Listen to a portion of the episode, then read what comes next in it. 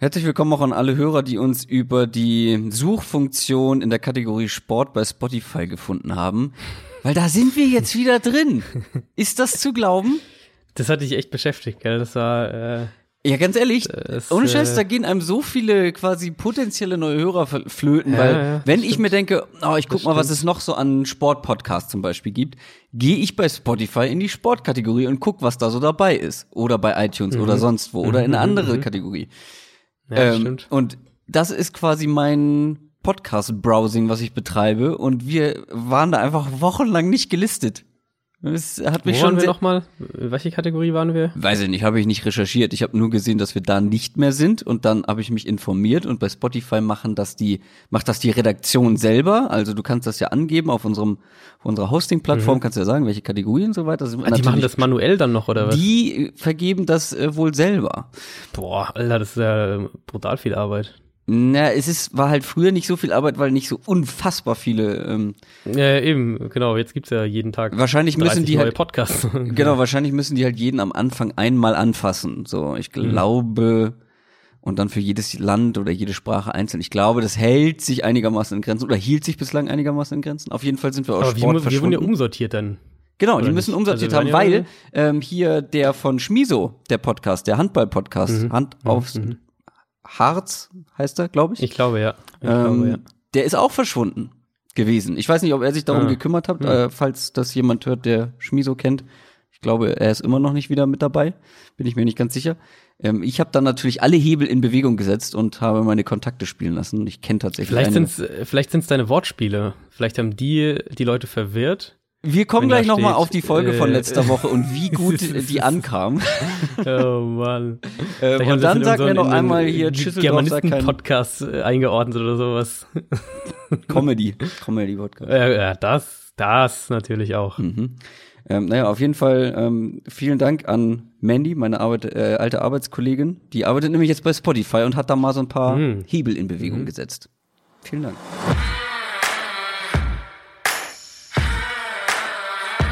Down, Set, Talk.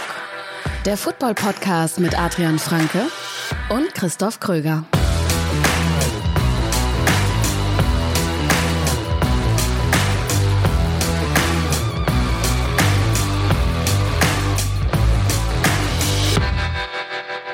Guck mal an.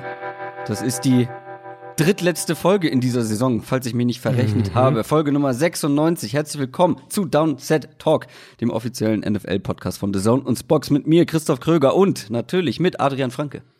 Einen wunderschönen guten Tag. Wir gucken heute hauptsächlich natürlich auf die Conference Championships, auf die beiden Spiele, die es da gibt, Titans Chiefs und Packers 49ers, machen ausführliche Reviews, wie ihr das von uns gewohnt seid. Ich sag mal so, vor der Saison hätte ich von diesen vier Teams eins davon in die Conference Finals getippt. Also ist schon krass, wie viel sich so im Laufe einer Saison verändert, weil irgendwann hätte man natürlich Ja. auch die 49ers schnell mit reingenommen in die Konversation. Ähm, die Packers dann wahrscheinlich vielleicht irgendwie auch. Die Titans äh, sind bisher die größte Überraschung natürlich. Ähm, wie ist dein Gefühl jetzt so, äh, wenn du das siehst und wenn du mal in die Zukunft schaust und dir vorstellst, dass es vielleicht einen Super Bowl bestehend aus den Titans und den Packers gibt? Also, ich meine, wäre super interessant, ne? Das ist ja irgendwie so das Ding, es wäre super, super interessant, so ein Spiel zu sehen, was irgendwie niemand auf dem Zettel hat. Also ich sehe schon, und wir kommen natürlich noch in großem Detail drauf, aber ich sehe schon die beiden Heimteams dann eher als die Favoriten jetzt in dem Spiel. Aber ich meine, das haben wir diese Playoffs schon ein paar Mal gesagt und äh, ja, kam dann anders. Also, ich habe mal so drüber nachgedacht. Wir sehen hier nicht die vier besten Teams der Saison, aber wir sehen hier die vier besten Teams der Playoffs, finde ich. Das sind die Teams, die, Mm, Ja, die, ja, die haben stimmt. ihre Spiele gewonnen, wo man am Ende sagt, ja, es hat das bessere Team gewonnen. Die Titans waren am Ende das bessere Teams an dem Ja. Tag in diesem Spiel gegen die Ravens. Die Ravens haben eine viel bessere Saison gespielt, aber halt nicht in diesem einen Spiel und dann kommst du halt nicht weiter in der NFL in Ja. den Playoffs. Ja. Ja, nee, se- sehe ich ganz genauso. Also es ist, ähm, das trifft es eigentlich voll auf den Kopf. Und es ist ja das Schöne auch an den NFL-Playoffs, dass du ein Spiel hast und äh, klar, da spielt Glück eine Rolle, da spielt Tagesform eine riesige Rolle, ähm, da spielt auch dann eine Rolle, wie gut du jetzt zu einem bestimmten Team vielleicht als Matchup passt Genau. oder halt auch nicht. Ja. ähm, dem, was dann auch wieder irgendwo Glück ist, dass du jetzt vielleicht eher gegen das Team spielst als gegen das Team und so weiter. Mhm. Aber ähm, nee, also wenn du als jetzt, also wir das Titans-Beispiel nehmen und du gewinnst zweimal auswärts, wo du jeweils Underdog warst, einmal deutlicher Underdog warst, wir hatten es ja ähm, thematisiert, dass sie, dass sie zehn Punkte bei den Buchmachern ungefähr plus minus ein Punkt ähm, Underdog waren bei den Ravens, dann ähm, kann da jetzt auch niemand sagen, naja, die sind ja halt irgendwie glücklich durchgerutscht oder sowas. Ja, ich ärgere mich. Ich habe es ja auch geschrieben, ich muss mutiger sein, weil ich hatte ja so ein das, Gefühl. Ja. Ich habe ja sogar im Podcast gesagt, würde ich Sportwetten machen, ja, würde ich ja, auf die Titans setzen, einfach weil ich es nicht für ausgeschlossen halte. Ähm, hab dann aber im Podcast auf die Ravens getippt. Ja, eine kleine Wette habe ich schon noch vielleicht äh, platziert. ja, also ich meine, ich weiß nicht, wie du das Spiel, hast du es live gesehen oder real life gesehen? Ich habe das real life am nächsten Morgen gesehen. Okay, du, du schaffst das ja auch immer, dass du nicht gespoilert wirst. Das finde ich ja. absolut faszinierend. Es äh, würde mir nicht ein einziges Mal gelingen. Ne, das Handy im ähm, Flugmodus lassen und das Spiel im Bett noch gucken. Ja, also Käffchen machen, ins ja. Bett wieder zurück und das Spiel gucken. Ähm, Flugmodus. Aber wo guckst du das Spiel dann? Auf dem, auf dem Laptop oder ja. wo? Na, okay. Da würde bei mir auch schon Sachen wieder aufploppen. Echt? Ähm, das das kriege ich ganz gut hin. Mein Eindruck war echt halt so, du hattest so ein bisschen fand ich das ähnlich, den Anfang vom Ravens-Spiel wie den vom Chiefs-Spiel, nämlich, dass die beiden Favoriten jeweils rauskamen und, und sich erstmal so ein bisschen, du, du gemerkt hast, okay, das ist eine gewisse Nervosität oder eine gewisse Unkonzentriertheit mit dabei, mit den Drops, mit so leichten Fehlern, die du halt von, von den Ravens und auch von den Chiefs nicht gewohnt warst. Und dann hast du halt bei den Chiefs gesehen, die dann sehr, sehr eindrucksvoll das Ruder rumgerissen haben.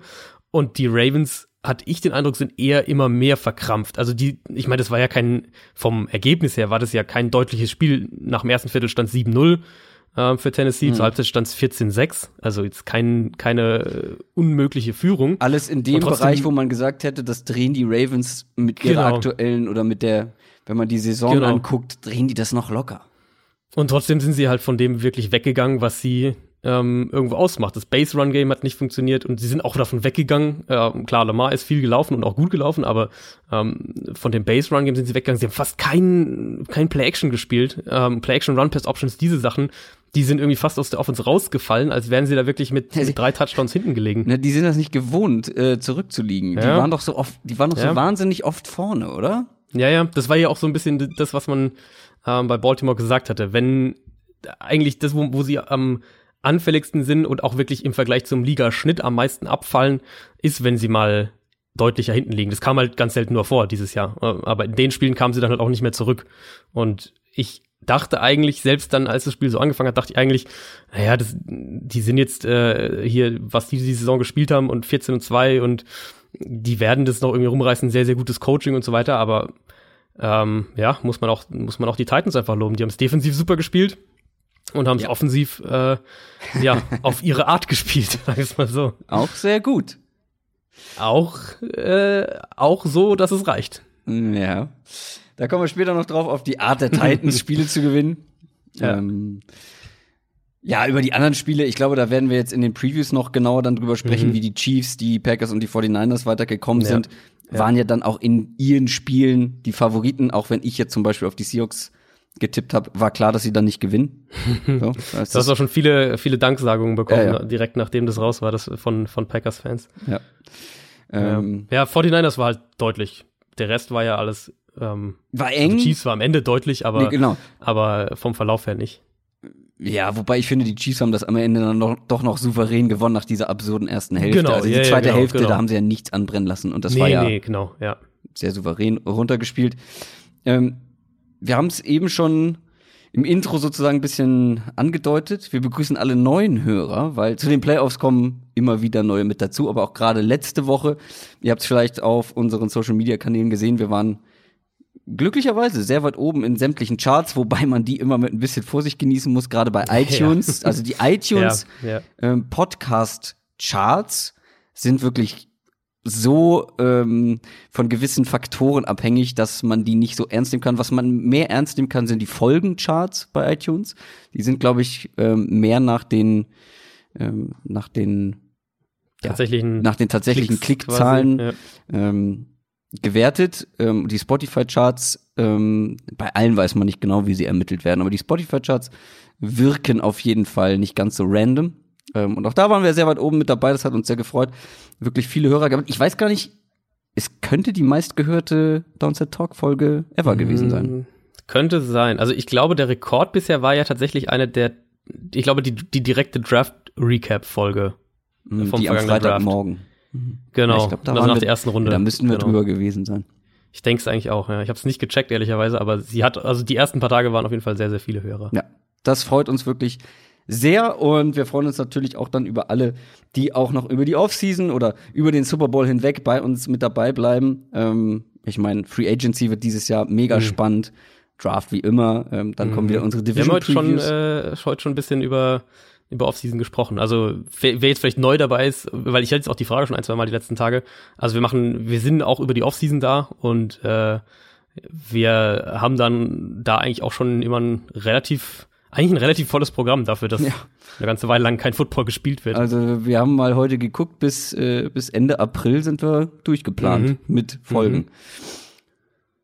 Apropos Folgen, folgt uns gerne auch auf Social Media, Instagram, Twitter, YouTube Deswegen kommen wir natürlich. in die, in die Comedy-Kategorien, Christoph. Das, war, das, ist eine, das ist eine hochprofessionelle Überleitung gewesen. Absolut. Ja gut, dann mache ich keine Überleitung zu den News. Das hast du jetzt davon. News aus der NFL. Hier ist einiges passiert diese Woche, mal wieder.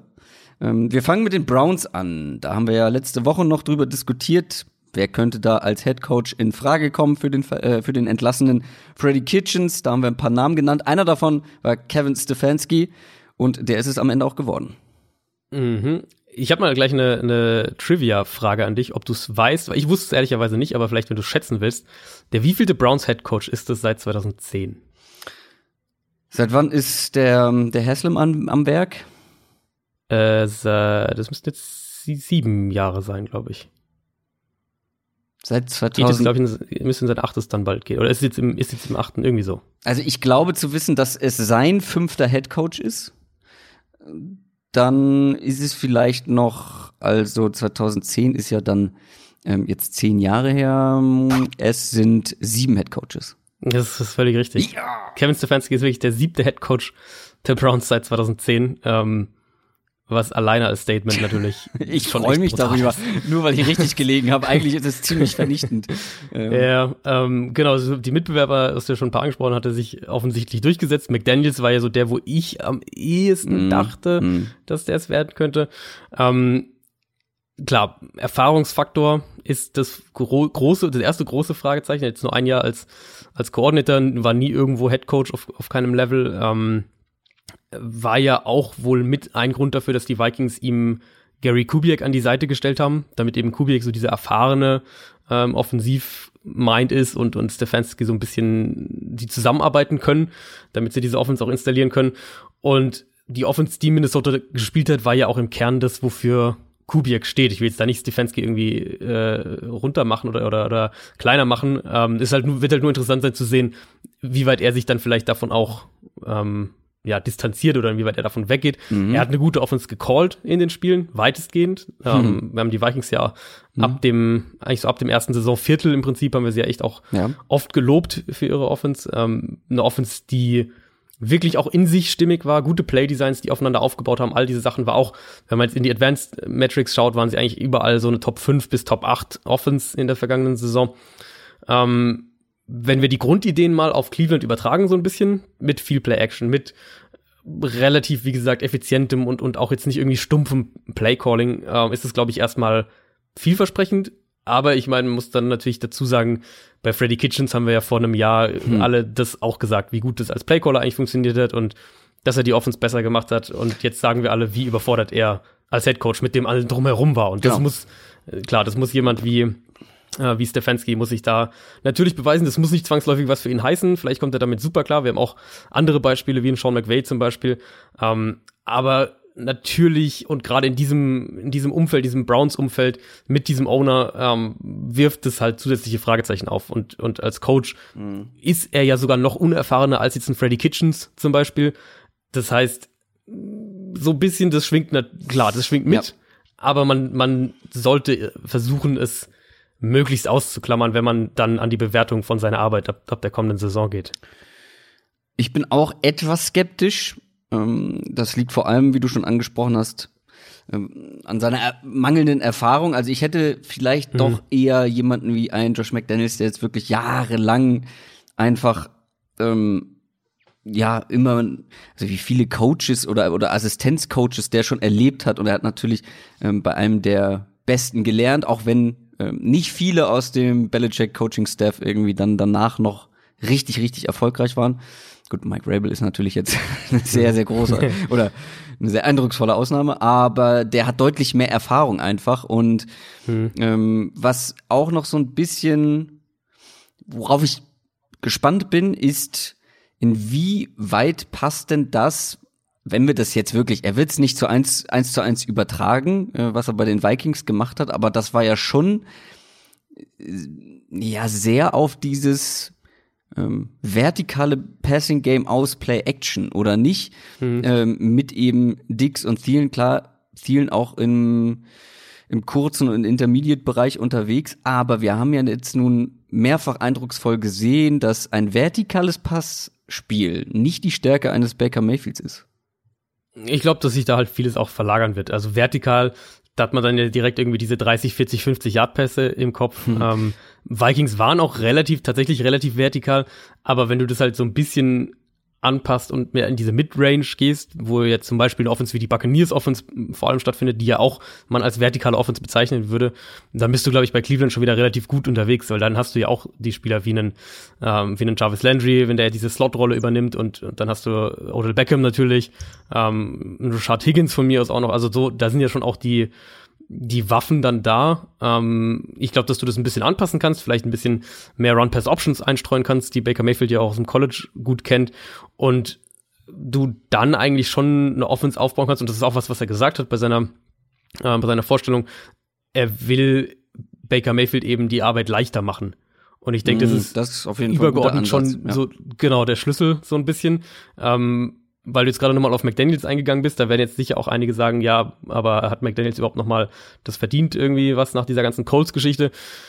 Glaube ich, können wir als Außenstehende uns den Mund so ein bisschen fusselig reden. Die Tatsache, dass die Browns ihn halt so lange im Gespräch hatten, zeigt, dass das für sie zumindest offensichtlich kein Problem war, sonst hätten sie gar nicht erst ihn als Kandidat in Erwägung gezogen. Ja. Das heißt, das muss man so ein bisschen dann ähm, so ein bisschen ausklammern. Ich glaube, oder ich könnte mir vorstellen, dass was McDaniels angeht, auch so ein bisschen reingespielt hat, eben ähm, dass er mehr Macht gewollt hätte. Das ist zumindest mein Eindruck gewesen. Es gab ja auch dann echt Berichte, dass irgendwie äh, Coaching, die Coaching-Kandidaten bestimmten ähm, bestimmten Sachen zustimmen mussten, wie dass sie irgendwie die Gameplans mit dem Analytics Department durcharbeiten, nachdem sie, sie nachdem sie Coaches sie aufgestellt haben quasi, die dann vom Analytics Department nochmal durchgegangen werden, solche Geschichten. Äh, sowas, äh, falls da wirklich so so so Micromanagement auch vom Owner irgendwie äh, stattfinden soll, das hat, das kann einen Kandidaten wie Josh McDaniels dann auch irgendwo abschrecken. Ähm, muss nicht sein, dass es so ist. Stefanski hat es ja auch schon zu einem gewissen Grad zumindest dementiert, also dass er nicht seinen Gameplan da irgendwie absegnen lassen muss, aber er hat bestätigt, dass es da wohl schon eine intensive Kommunikation geben wird. Also vielleicht auch so ein bisschen, was das, äh, dass die, dass die Browns jetzt nicht unbedingt diesen ich sage jetzt mal, starken, erfahrenen Headcoach haben wollten, weil das ist ja auch sowas, wir haben ja häufig, wenn ein Team einen Headcoach entlässt, äh, gehen sie 180 Grad in die andere Richtung. Vom, vom jungen Spieler, Coach, was auch immer, wird, wird, äh, da wird dann der erfahrene, äh, ja, langjährige äh, Coach mit großem Standing irgendwie geholt. Mhm. Und die Browns sind jetzt im Prinzip von einem unerfahrenen Headcoach zu einem unerfahrenen Headcoach gegangen, wenn man so will. Und dann werden die Koordinator da logischerweise auch interessant sein. Ich hatte, äh, ich hatte ja Wade Phillips als einen so ein bisschen eine Wunschlösung für, für einen dieser unerfahreneren Headcoach-Kandidaten ins Auge gefasst. Der würde hier, glaube ich, Sinn machen. Also so wer dann letztlich äh, die seinen, seinen Trainerstab auch ausmacht. Ich glaube, das wird für Stefanski dann auch ganz, ganz wichtig sein.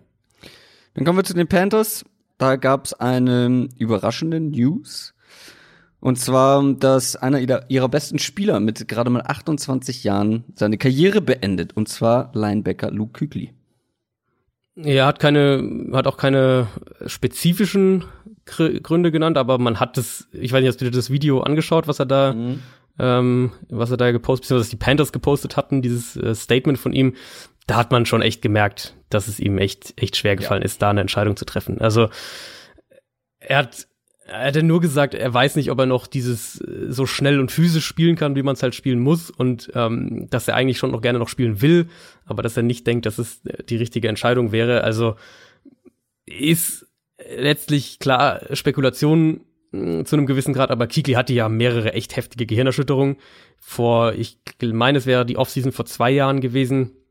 Da war das schon mal ein ernsthaftes Thema, dass er seine Karriere beenden könnte mich würde es nicht wundern, wenn das jetzt eben so, äh, er jetzt an dem Punkt ist, dass er sagt, ich äh, muss jetzt an meine langfristige Zukunft denken, an Familie, was auch immer ja. und äh, bin an dem Punkt, wo ich das nicht mehr weiter so spielen kann, wie ich es spielen will und dann ähm, spiele ich es halt nicht weiter quasi und und äh, haben das ja gerade auf der Linebacker-Position schon einige Male gesehen mit mit Chris Borland, der so das das prominente Beispiel quasi ist, weil er ja dann auch sehr aktiv wurde in in dieser Richtung. Äh, Patrick Willis ja auch einer, der früh zurückgetreten ist, also ist natürlich auch eine unfassbar physische Position, überhaupt keine Frage. Ich habe irgendwo gelesen, ähm, dass er auf dem Spielfeld immer ein sehr smarter Spieler war, wissen wir alle. Mhm. Äh, einer der mhm. smartesten, mhm. ähm, der das Spiel lesen konnte, von seiner Position aus wie kaum ein anderer. Und dass auch das offensichtlich ein sehr smarter Move ist, den nicht wenige machen können, den nicht wenige gehen können, weil ähm, ich gehe jetzt einfach mal davon aus, dass er theoretisch noch hätte spielen können, aber mhm. aus ähm, ja, ja, aus vernünftigen Gründen ähm, sagt, nee, mhm. ähm, ich kann das so nicht weitermachen.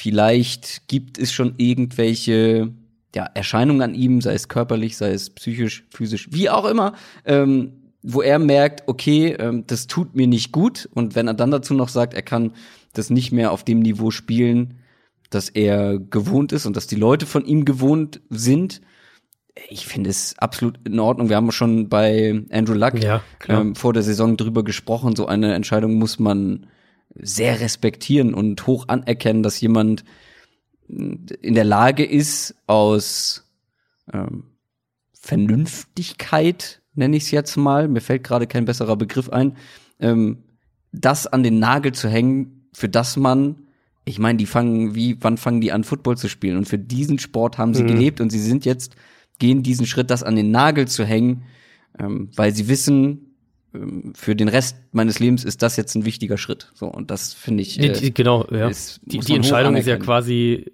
die Entscheidung fällt ihm ja, die Entscheidung so ist ja für ihn quasi schwerer, als die Entscheidung gewesen wäre, einfach weiterzuspielen. Genau, genau. Vermute ich mal. Ich, ja. Also er hätte ja, genau, er hätte einfach, ich glaube, er hat sogar, er lässt ja jetzt auch, äh, Hab's jetzt nicht mehr nachgeschaut, ich glaube 10 Millionen oder sowas lässt er jetzt ja quasi liegen an, an Geld, was er ja noch verdient hätte. Da reden wir nicht mal von einem, von einem weiteren Vertrag. Also wenn er einfach weitergespielt hätte, hätte er wahrscheinlich auch noch mal mindestens einen Vertrag bekommen danach. Ähm, wie gesagt, wenn man sich das Video anschaut, dann sieht man, wie schwer ihm das auch wirklich fällt. Und, und ich vermute auch, dass ihm diese Entscheidung sehr, sehr schwer gefallen ist. Er hat auch gesagt, er hat lange drüber nachgedacht. Das ist halt letztlich eine rein persönliche Entscheidung und ähm, da ist die, die schlimmste Reaktion, die man da haben kann, ist irgendwie äh, zu sagen, ja, aber da lässt er ja irgendwie das Team im Stich oder man mhm. oder er ist jetzt irgendwie das, äh, ja, aber dann dann äh, was soll was sollen die Panthers machen oder ähm, das so zu formulieren, als wäre er dem Team irgendwie oder den Fans sogar noch irgendwie was schuldig oder irgendwas in der gibt's Richtung. Ja, gibt's ja solche Stimmen, glaube ich, ne? Also gibt's immer immer, wenn sowas. Also Luck war ja noch viel extremer. Mhm. Ähm, und äh, nee. jetzt wird's bei Kikli garantiert auch geben. Da habe ich kein Verständnis für, also für das Verhalten dann, für diese Reaktion, für mhm. das, für so einen Rücktritt. Ich ähm, auf jeden Fall Verständnis. Vor allem, es gibt ja diese Beispiele, die eben zeigen, ja, wie, wie generell Leistungssport und dann ja. Football ist ja. eine Kollisionssportart, wie schädlich ja. das für deinen Körper sein kann. Ähm, deswegen finde ich das ähm, sehr stark. Eben wollte ich noch was sagen. Ach so, genau, er lässt das Team im Stich und so weiter. Es ist doch ein richtig guter Zeitpunkt dafür. Die Panthers sind offensichtlich in einem so, Umbruch. Hab ich auch gedacht, ja. Ähm, mhm. Mit einem neuen Head Coach, mit einer ganz anderen ähm, Herangehensweise. Wahrscheinlich, wenn nicht dieses Jahr, dann irgendwie in den nächsten ein, zwei Jahren mit einem neuen Quarterback. Da wird sich so viel verändern. Die Defense mhm. ist jetzt auch keine, wo man sagt, okay, ähm, wenn ich weiterspiele, werden wir hier zu einer der besten Defenses der Liga. Ähm, da muss ich noch ein bisschen mehr Zumindest tun. halt nicht, nicht kurzfristig. Genau, ja. nicht kurzfristig und ähm, so langfristig hat er dann einfach nicht mehr gedacht und deswegen finde ich den Zeitpunkt auch gar nicht so verkehrt. Ich finde, es ist ja. der beste Zeitpunkt, ja. den man hätte wählen können für so einen Rücktritt. Ja, genau, das habe ich mir auch gedacht. Und was ich mir auch dann nochmal gedacht habe, ist halt, dass man aus, aus Panthers-Fansicht, und wir haben ja echt auch einige Panthers-Fans unter uns zu hören, äh, sich da wirklich auch nochmal klar machen muss, dass das ein, ein längerer Umbruch sein wird, den ja. die Panthers jetzt durchlaufen. Also ich schätze, da reden wir mal mindestens von, von zwei Jahren, bis das wieder ein Team ist, was Richtung Playoffs vielleicht gehen kann, vielleicht eher auch drei Jahre, weil wir haben, du hast gerade gesagt, Quarterback ist ja eine völlige Ungewissheit. Also selbst falls äh, falls Cam Newton noch das nächste Jahr spielt, ich schätze spätestens die Saison danach reden wir von einem neuen Quarterback. Jetzt ist dein bester Defense-Spieler weg und, und wird auch nicht mehr wiederkommen, höchstwahrscheinlich. Das heißt, da ähm, musst du das natürlich auch dann mhm. perspektivisch erstmal lösen. Ich habe dann auch überlegt, so, okay, wer sind denn eigentlich die Säulen dieses Teams? Also von wem reden wir da? Reden wir da von K1 Short wahrscheinlich, mhm. McCaffrey? Mhm. Ähm, das sind jetzt halt auch nicht die, rein von der Position her, nicht die Spielertypen, wo du sagst, da um Defensive Tackle und Running Back baust du jetzt fünf Jahre lang ein, ein, dominantes Team auf. Das funktioniert ja halt auch nicht. Also deswegen, da ist schon ein langer Umbruch und deswegen macht es ja auch dann wieder, ähm, äh, macht dann wieder Sinn und da schließt sich ja so ein bisschen der Kreis, dass halt Matt Rule einen Siebenjahresvertrag gekriegt hat. McCaffrey Trade incoming. Schocken wird's mich, mich wird's nicht schocken, ehrlich. Also es war auch, äh, ich glaube, also das war jetzt nicht komplett äh, ja. Das war jetzt eher eine bold Prediction als eine äh, als ein Witz von mir.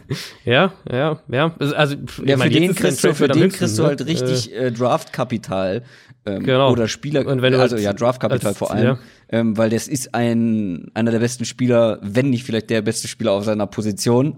Aber wie du schon gesagt hast, es ist nicht die Position, ähm, wo du irgendwie äh, ein Team drumherum aufbauen kannst.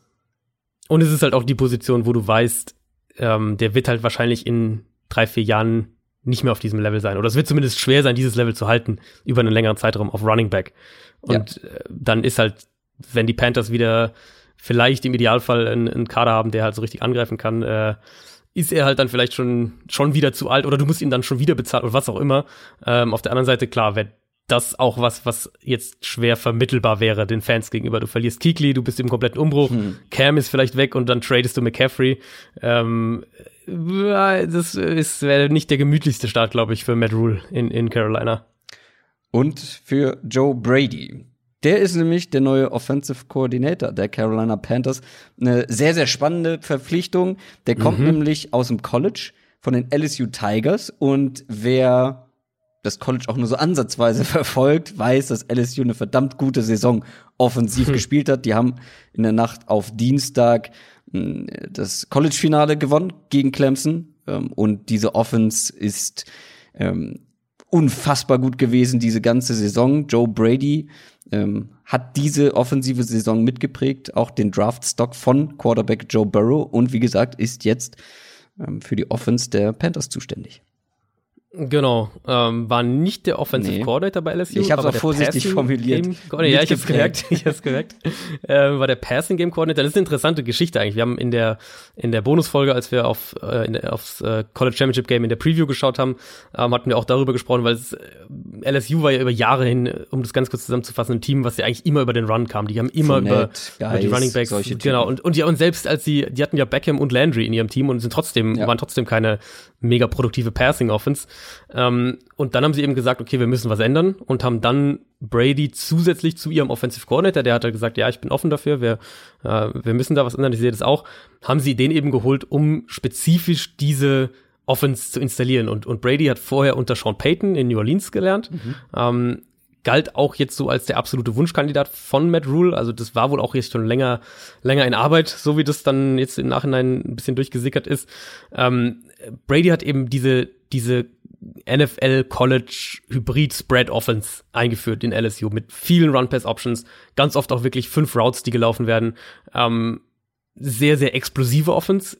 Ich bin extrem gespannt drauf, wie das sich auf die NFL überträgt einmal und, und wie lange es dauert, um das bei Carolina zu installieren, weil das muss man auch sagen, der Schritt von LSU jetzt zu den Panthers bedeutet erstmal ein Downgrade, was die offensive Qualität angeht für Brady, weil LSU hatte ja. eine der drei, vier besten Offensive Lines im College. Die haben äh, mehrere sehr, sehr gefährliche Receiver, gefährlichen Running Back. Also nicht, ähm, also nicht, dass das jemand falsch versteht. Downgrade im Verhältnis zu genau. der Konkurrenz. Also genau, die Carolina genau. Panthers würden im College mit ihrer Mannschaft wahrscheinlich Klar. offensiv auch noch einiges umreißen. Ähm, Klar. Aber ja. du meinst im Verhältnis zu den Gegnern, auf die sie treffen. Genau, ja. genau, genau. Ähm, und ich bin dann halt auch echt gespannt, was es für die Panthers so für den für diesen Umbruch jetzt bedeutet, weil Carolina ist ja vom vom offensiven Kader sind die schon noch ein gutes Stück anders zusammengestellt, ähm, haben jetzt nicht mehrere dominante Wide Receiver, wie gesagt, haben jetzt auch nicht die Offensive Line, ähm, haben ja wie gesagt vielleicht wahrscheinlich bald nicht mal den Quarterback, beziehungsweise werden mhm. sich da nach einem anderen Quarterback umschauen. Ähm, so ein bisschen der Punkt wiederholt sich da, dass es ein groß angelegter Umbruch wird und eben wir dann wie, logisch klar auch früher oder später von einem neuen Quarterback reden, also Cam Newton maximal als, als Übergangslösung, denke ich, noch für eine Saison, aber diese Offense in der NFL zu sehen, da zu installieren, finde ich super spannend. Und dass es dann bei einem Team ist, was sowieso einen, einen krassen Umbruch mhm. durchlaufen wird, äh, macht dann halt ja auch irgendwo Sinn, weil wenn du was, was vielleicht auch irgendwo radikales, Neues äh, einführst, ähnlich wie Arizona ja auch, dann macht es ja bei einem Team Sinn, was sowieso den Großteil seines Kaders irgendwie hinterfragen muss und, und viele Sachen ja, verändern wird. Ganz spannendes Projekt auf jeden Fall. Joe Burrow wird es nicht auf Quarterback. Das wird schwierig, ja. Davon können wir mal ausgehen. Gerade noch mal nach dem Finale, aber der hat die ganze Saison so gespielt. Ähm, dann kommen wir zu den Broncos. Auch da gab es einen Wechsel auf einer der Koordinator-Positionen, Offensive Coordinator. Der wurde einfach mal ausgetauscht und da kommt jetzt ein alter Bekannter zurück, denn Ex-Giants Head Coach Pat Schirmer ist der neue Offensive Coordinator in Denver. Ja, ich fand äh, Rich Scangarello, den Vorgänger, eigentlich jetzt gar nicht so schlecht. Jetzt sicher auch nicht perfekt. Er war ja auch noch sehr, sehr unerfahren auf, auf der Position und generell noch eher jung. Ähm, für mich jetzt aber nicht so, dass ich dachte, den muss man ersetzen. Ähm, selbst unabhängig davon, dass man ja generell sagt, junger Quarterback, möglichst viel Kontinuität, was, was Offensive Coordinator und sowas angeht, ähm, also auch einfach von dem, was auf dem Platz war, weil jetzt, bin ich jetzt nicht aus der Broncos-Saison gegangen und habe gesagt, da muss unbedingt ein neuer Offensive Coordinator her.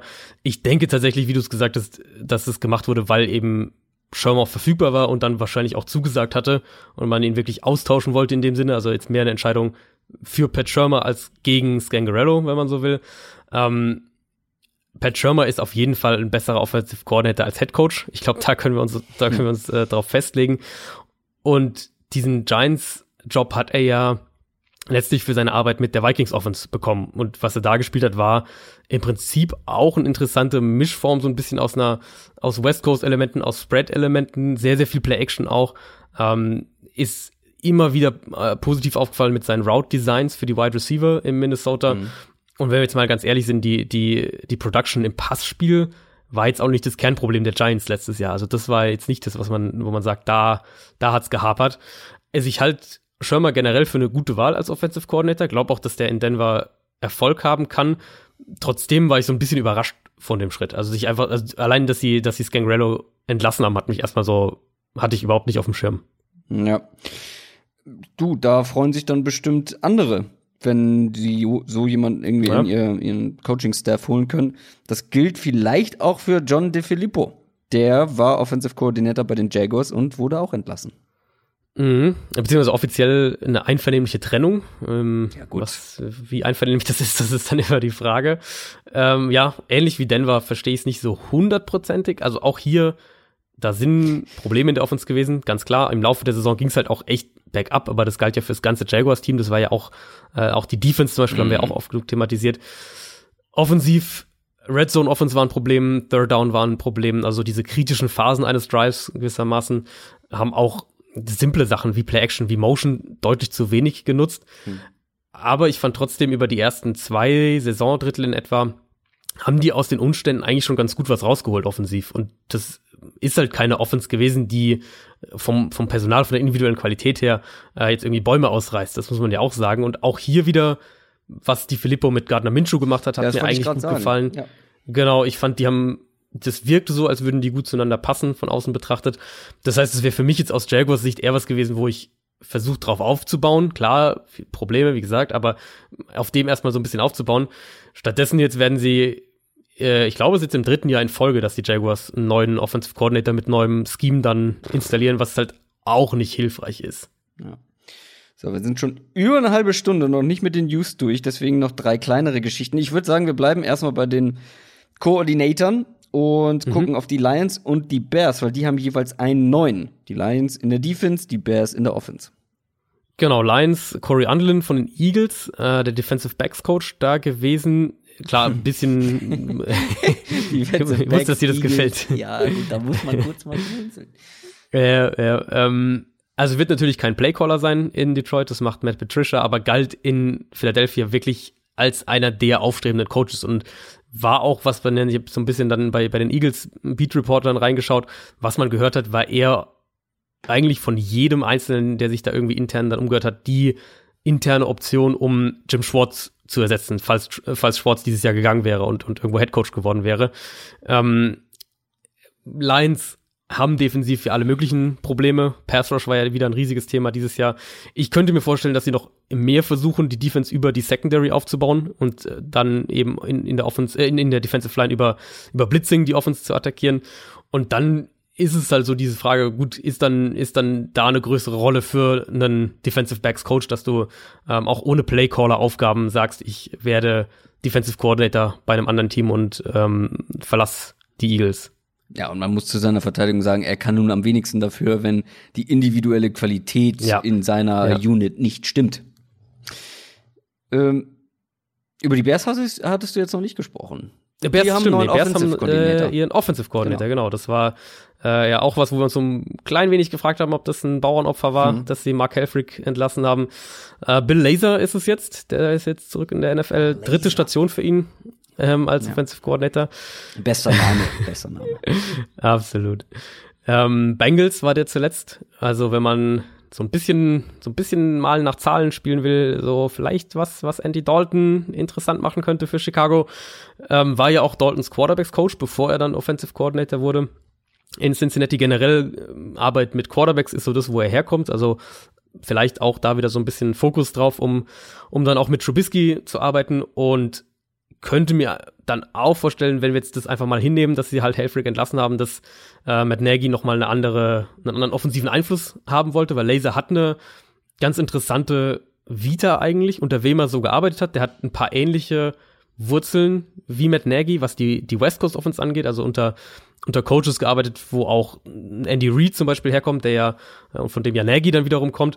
Ähm, hat aber auch zum Beispiel unter Chip Kelly gearbeitet, so diese Spread-Tempo-Offenses unter dem gespielt, hat selbst in Cincinnati sehr, sehr viel mit, mit Run-Pass-Options gearbeitet, diese auch da so ein bisschen eingeführt, die Offense dadurch auch besser gemacht. Also jetzt nicht, vielleicht nicht die, die, ähm, also die Panthers hatten die deutlich flashy, flashigere Wahl mit, mit Joe Brady, den, den so jeder so ein bisschen haben wollte, glaube ich.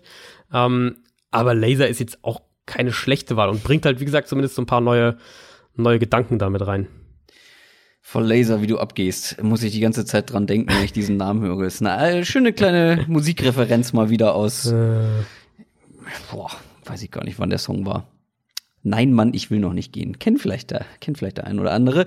Aber kommen wir zurück zum Sport. Du siehst mich Kopfschütteln. Ja, du natürlich. Ich, vor, vor meinem inneren Auge.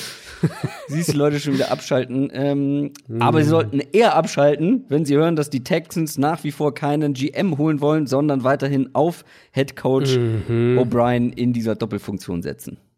Da ja, sollte man den Kopf Anfang, schütteln. Äh, das ist richtig. Anfang der Woche berichtet, ähm, soll wirklich kein GM kommen. Damit bleibt Bill O'Brien einer der mächtigsten Head Coaches in der NFL. Da besteht auch überhaupt keine Chance, dass der in dieser aktuellen Konstellation da entlassen wird, sofern da nicht ein, ein starker GM eingestellt wird. Ich hatte auch die Frage mehrfach bekommen in der Richtung, ob sie den vielleicht entlassen. Das, das ist komplett vom Tisch jetzt nach dieser, auch trotz dieser Niederlage klar, die Texans haben jetzt in, in den letzten Jahren relativ regelmäßig die Playoffs erreicht und auch relativ regelmäßig die Division gewonnen. Das sollte man nicht unter den Tisch fallen lassen. Auch waren ja auch durchaus einige, einige Jahre ohne Deshaun Watson, wo da wirklich mit schlechten Quarterbacks die Texans gewonnen haben. Aber es sind halt auch immer wieder so, das ist so ein Thema bei den Texans, finde ich, dass es viele zu deutliche Niederlagen sind gegen dann die wirklich starken Gegner.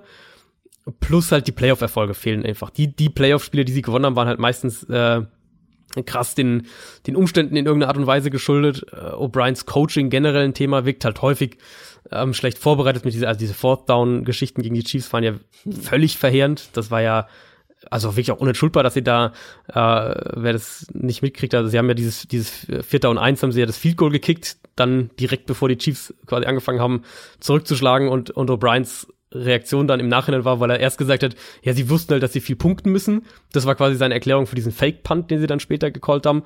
Ähm, und warum er dann das nicht ausgespielt hat, ja, er hatte halt kein Play, was ihm bei Vierter und Eins da gefallen hat, wo ich, da, also wo du halt einfach dir nur an den Kopf fassen musst, weil das, das, das kann halt in keiner Welt zusammenpassen. Ja. Ähm, man bekommt halt den, oft den Eindruck, dass, dass dieses ganze Konstrukt von Deshaun Watson und DeAndre Hopkins extrem getragen wird. Ähm, ich vermute mal, dass wir in Houston eine sehr, sehr aktive Free Agency jetzt sehen werden, weil sie haben ja nun mal nicht viele Picks, die haben sie alle weggetradet.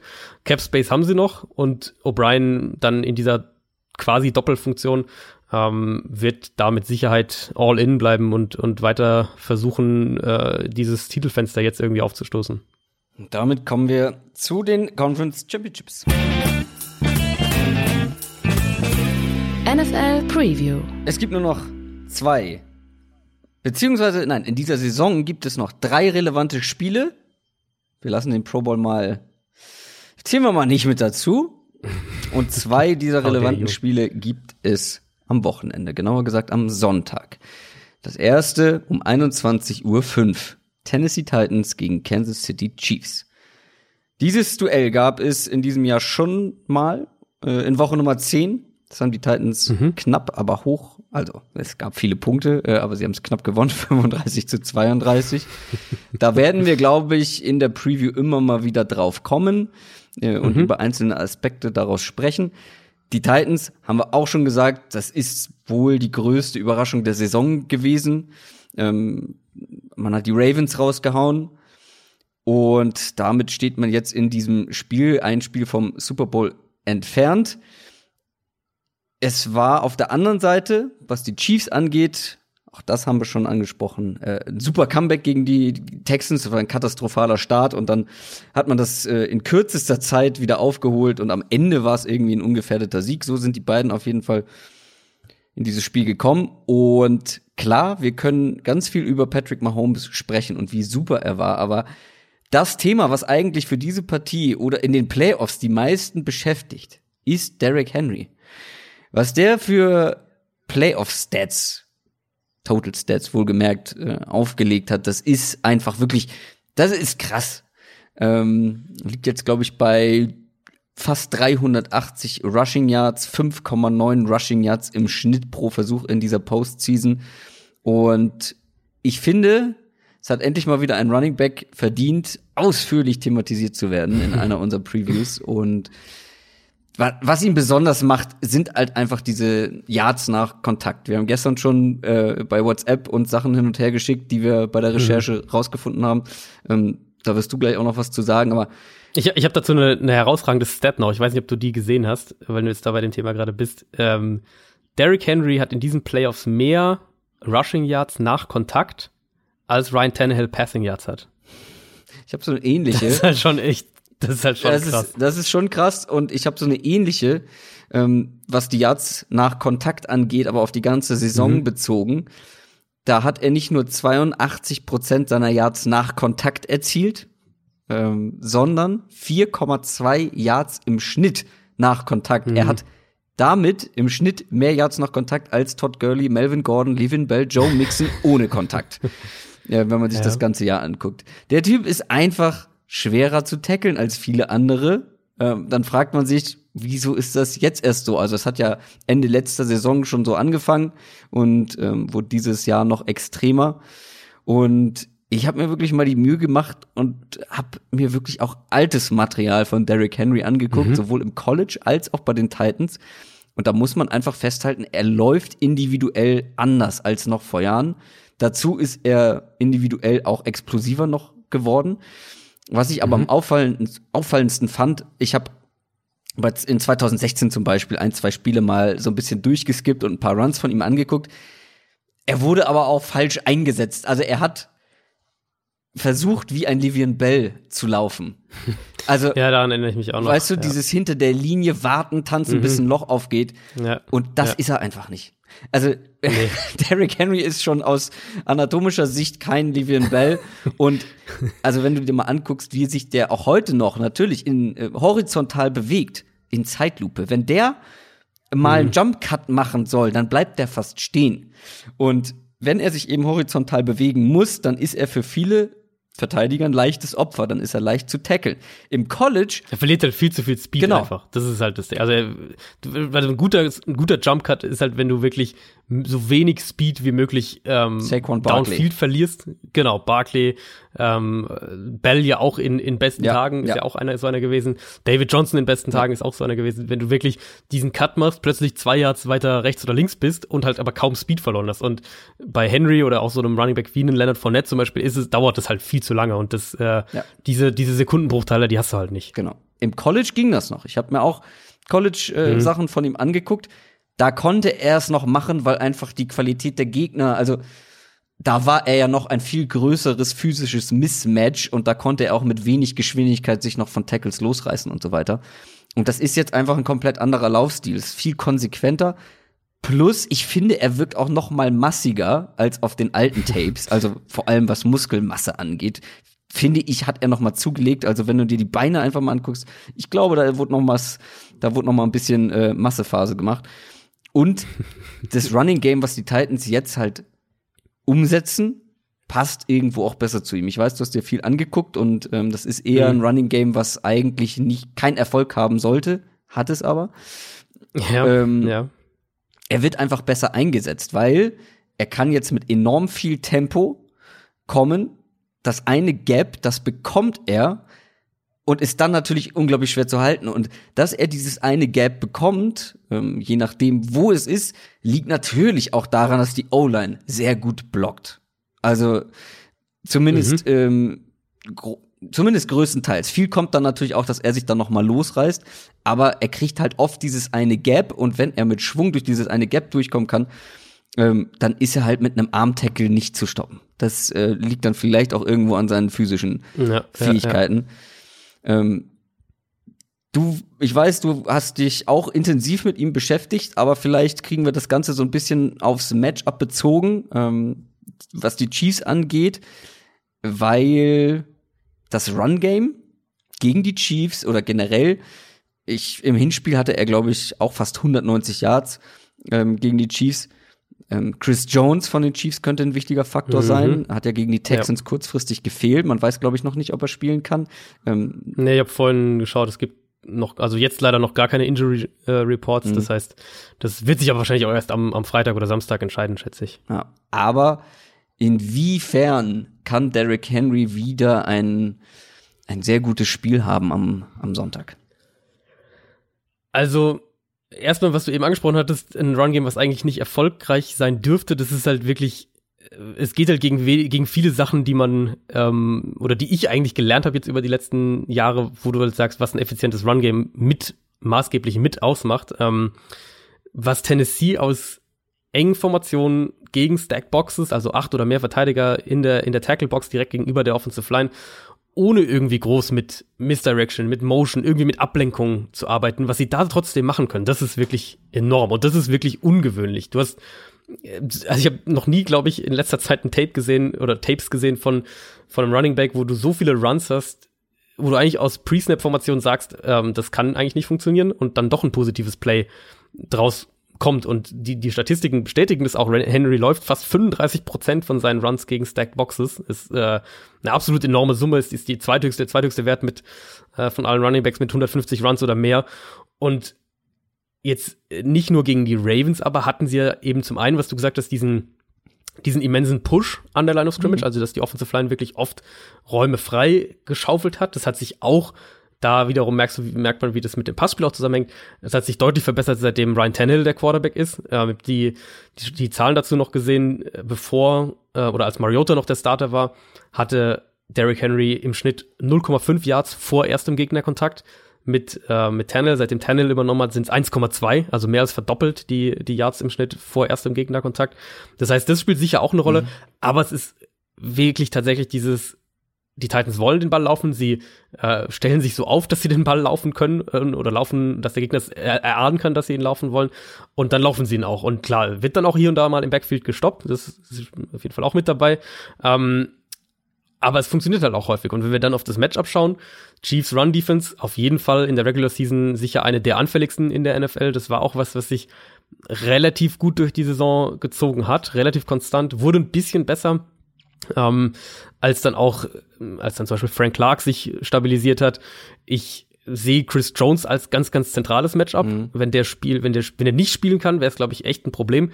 Wenn er spielen kann, sehe ich schon die Möglichkeit, dass die, die Chiefs individuell eben mit, mit Jones, mit, mit äh, Terrell Sachs, mit Frank Clark zumindest mal individuell die Qualität haben, um da auch Schaden anzurichten an der Defensive Line jetzt mal ganz konkret, ohne eben, dass sie permanent acht Leute in die Box stellen, ohne dass sie permanent äh, äh, das ultra aggressiv den Run spielen.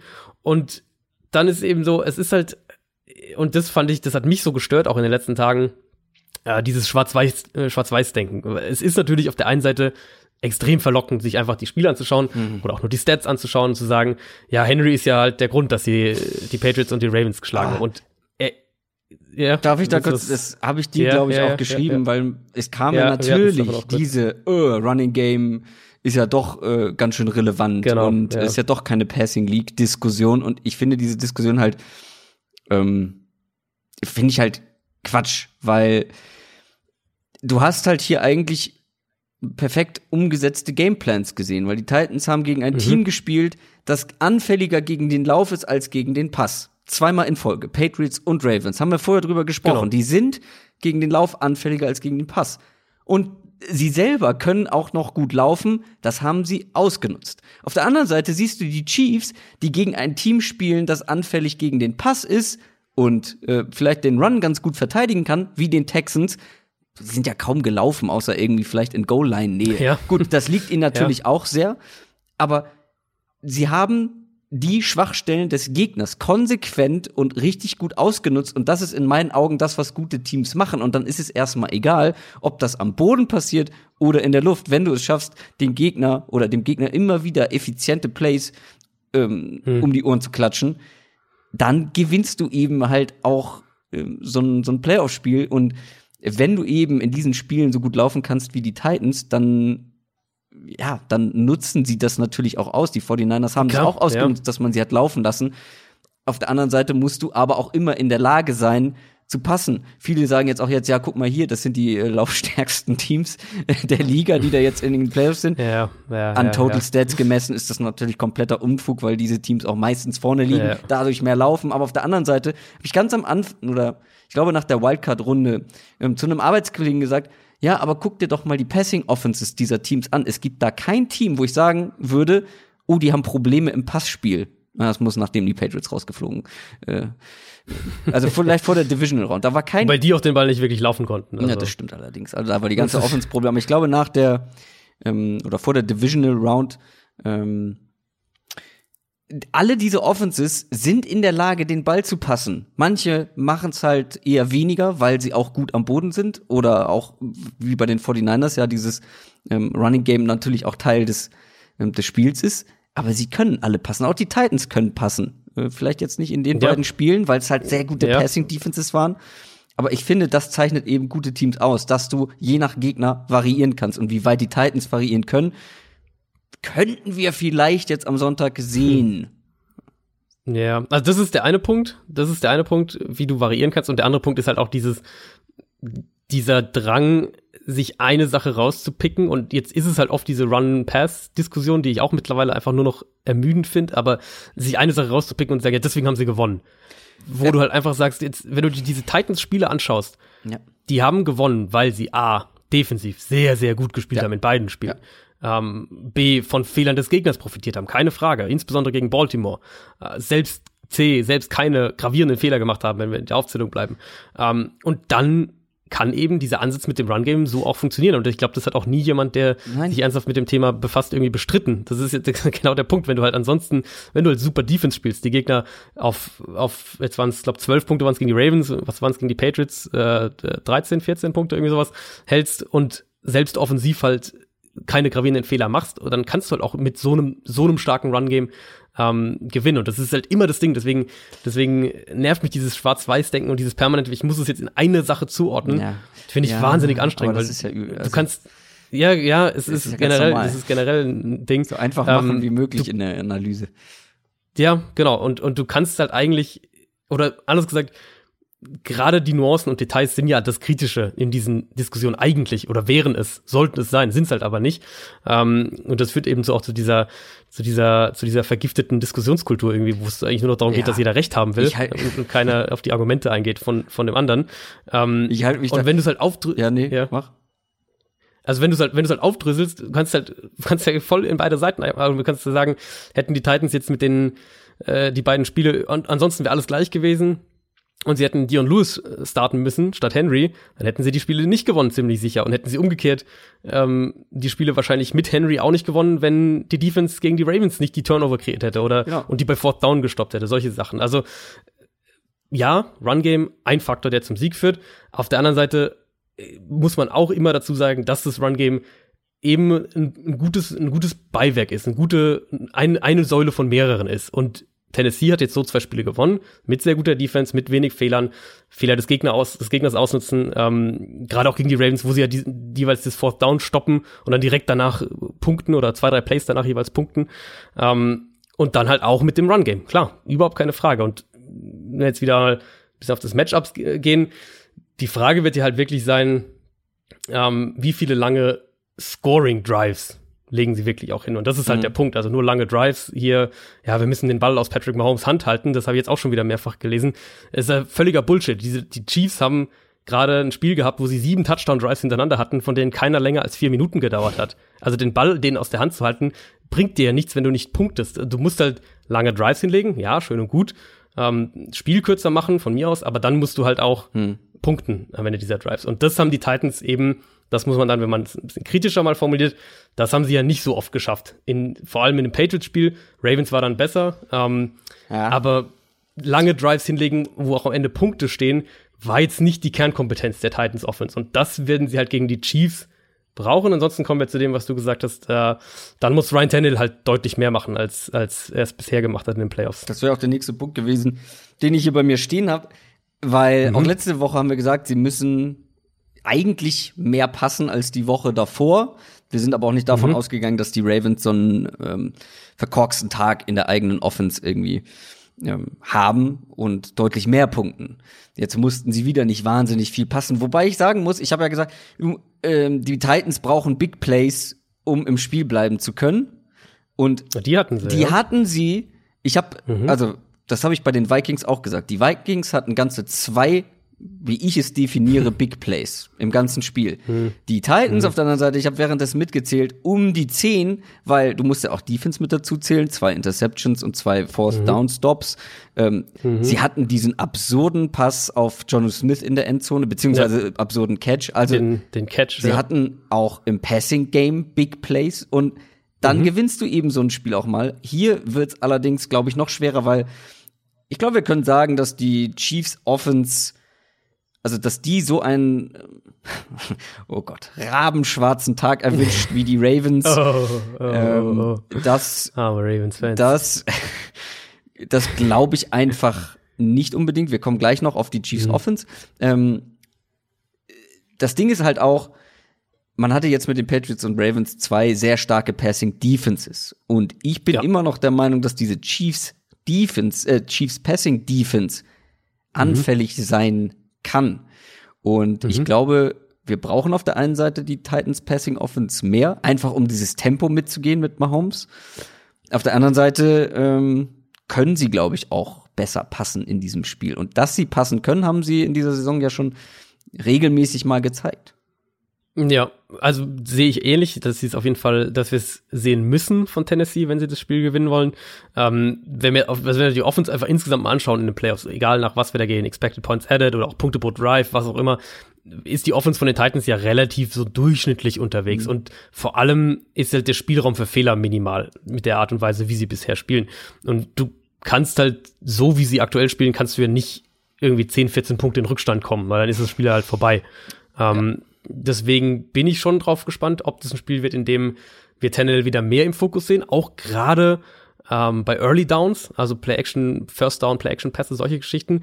Und eben, um eben gar nicht erst zu riskieren, dass du in lange Second Downs, lange Third Downs kommst und dann ins normale Dropback-Passing-Game ähm, gehen muss, weil das hatten wir ja bei Tennessee auch schon mehrfach gesagt. Das Passspiel funktioniert ganz maßgeblich über Play-Action.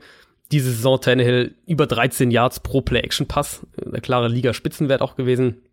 Äh, ganz konkret eben ist es vor allem Early Down aus diesen Run-Formationen heraus und dann, ähm, dann die Play-Action-Pässe anbringen. Kein Team wirft für mehr Yards pro Pass bei First Down als die Titans. Und wenn du dann schaust, wie sie aus, was sie machen mit zwei Titans auf dem Feld zum Beispiel, da sind sie auch extrem aggressiv im Passspiel, also wollen den Ball auch da tief werfen und das auch, äh, kommt auch viel eben über Play-Action. Klar, das ist einmal das vertikale Passspiel, also wirklich das tiefe Passspiel dann in dem Sinne aber ja auch gerade diese, diese 15-Yard-Range ungefähr, so diese Distanz, da haben sie richtig viel Schaden anrichten können in den Spielen, wo die Offense, ähm, die Passing Offense in der Regular Season gut, gut dabei war. Ähm, Tannehill bekommt auch richtig viele Yards nach dem Catch, also das spielt auch da mit rein. Das ist einer, ich glaube, die zweite oder drittbeste Offense, was das angeht. Liegt natürlich auch das heißt, ein bisschen an den Screens von Derrick Henry, ne? Also genau, liegt an den Screens, liegt aber eben auch dabei. Genau, genau, liegt aber eben auch an den eben an diesen, gerade diese Play-Action-Pässe über diese 15-Yard-Range ungefähr, wo dann AJ Brown den Ball fängt und dann halt noch 30 Yards draufpackt. So diese, diese Plays. Und das wird halt sehr, sehr spannend sein zu sehen, wie Tennessee das von Anfang an angeht. Ob sie halt sagen, okay, wir setzen es erstmal auf den Run und gucken, wie weit wir kommen, oder ob sie halt sagen, wir glauben, dass wir hier mehr punkten müssen und deswegen gehen wir von Anfang an mal, streuen früh beim ersten Drive hier und da mal ein paar, paar vertikale Pässe ein, versuchen das Big Play zu machen, versuchen auch die Chiefs Defense so ein bisschen denen zu zeigen, hey, wir können das schon auch, wir, ähm, wir können den Ball hier auch tief werfen. Und dann umgekehrt natürlich, wenn man es umdreht, wie aggressiv spielen die Chiefs den Run? Das ist sowas, mhm. ähm, was, was, ich glaube, Wade Phillips hat das mal gesagt, ähm, im Prinzip kann jede Defense den Run stoppen. Du musst halt einfach nur genug Leute in die Box stellen, aber es, das äh, geht dann halt natürlich schnell zu, zu Opfern zulasten des Passspiels. Mm, und da wird dann die Frage sein, was du gesagt hast, die sind schon auch noch anfällig in der Secondary, gerade auf Cornerback. Wie viele 1 gegen 1 Duelle bekommt denn dann ein AJ Brown oder ein Corey ja. Davis oder ein Jonu Smith eben auch? Solche Fragen. Das wird eine das wird ein ganz, ganz, äh, ich glaube, ein ganz, ganz enger Drahtseilakt für, für die Chiefs Defense auch sein. Und der, dann den letzten Punkt, den ich noch dazu habe anknüpfen, wenn wir davon ausgehen, dass Tennessee in dem Spiel mehr durch die Luft machen muss, also mehr passen müssen, ähm, dann wird es auch darauf ankommen, dass Tannehill mehr eben im normalen Dropback-Passing-Game macht, also ohne Play-Action.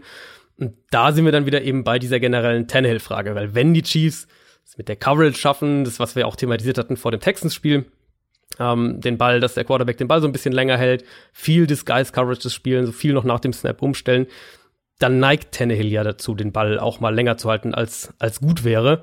Ähm, und dann können sie ihn eben auch unter Druck setzen, gerade wenn Chris Jones spielt. Und, und wenn sie das schaffen, hier und da mal noch einen Blitz einstreuen, machen die Chiefs ja eigentlich auch relativ gut, dann bekommst du Tennessee in die äh, Situation, in die sie halt nicht kommen wollen, nämlich lange Downs, offensichtliche Passing Downs. Und ich glaube, so ja aus Chiefs Sicht ziehst du der Offense so in der Theorie den Zahn, aber ist klar, ist wie gesagt, es äh, wird, denke ich, ein sehr, sehr, eine sehr, sehr enge, ähm, enge Drahtseilakt-Geschichte für die Defense.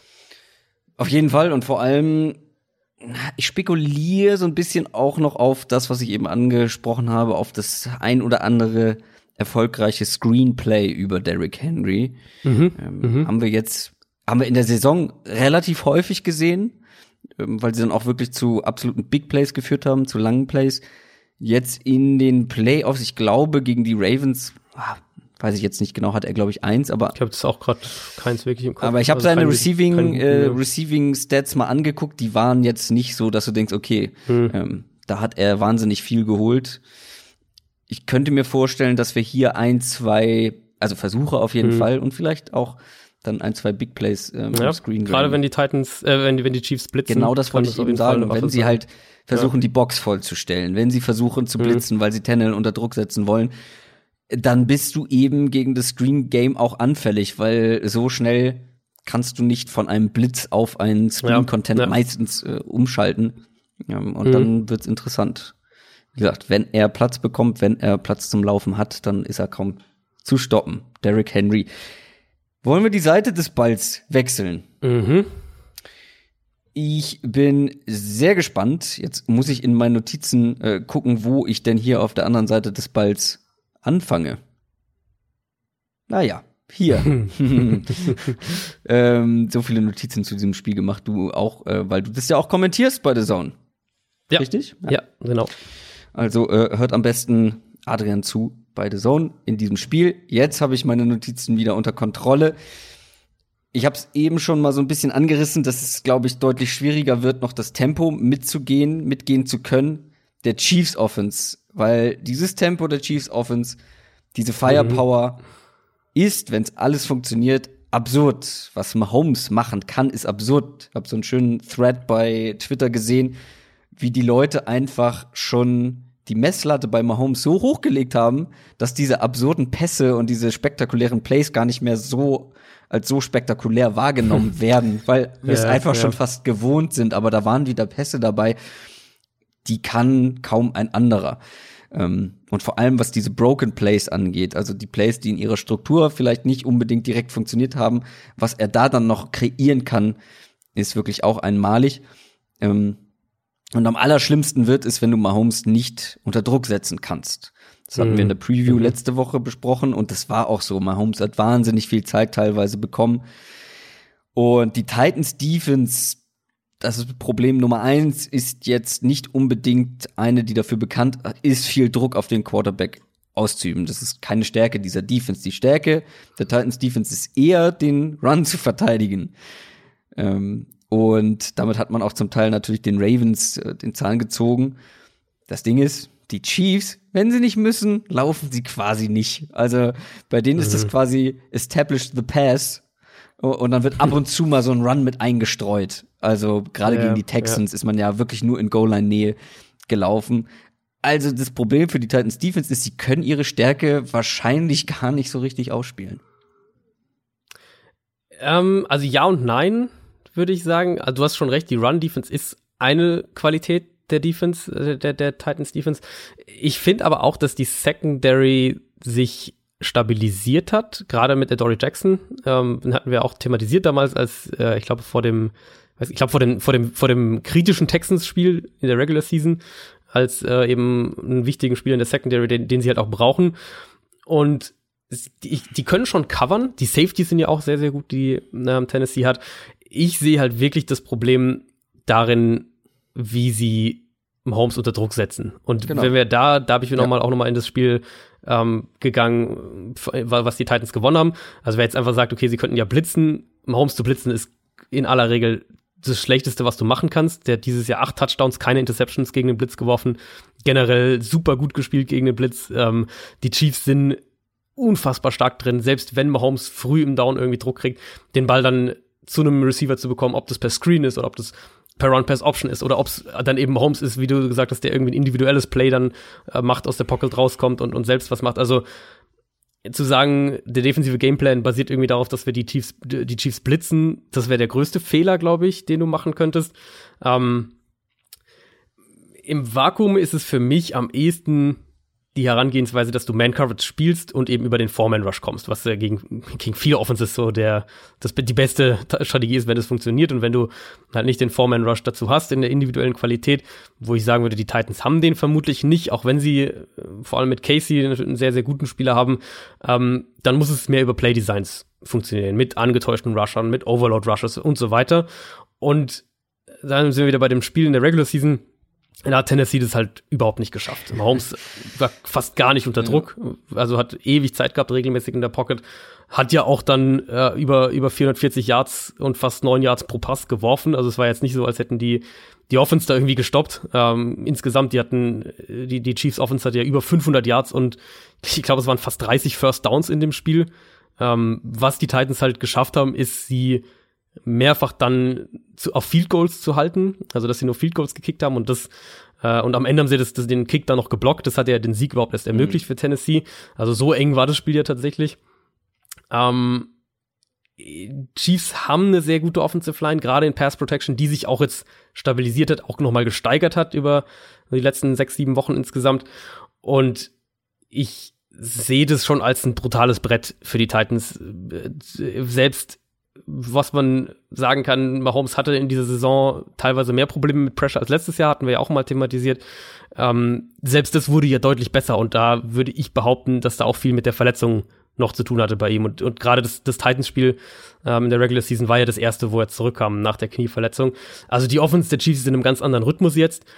Und ich sehe halt selbst, und wir kommen ja gleich auf die Matchups, aber selbst wenn wir sagen, sie haben ganz ein paar gute Coverage-Antworten, glaube ich halt nicht, dass die Mahomes unter Druck setzen können. Mhm. Und ehrlicherweise glaube ich halt nicht, dass du dann diese Offense stoppst.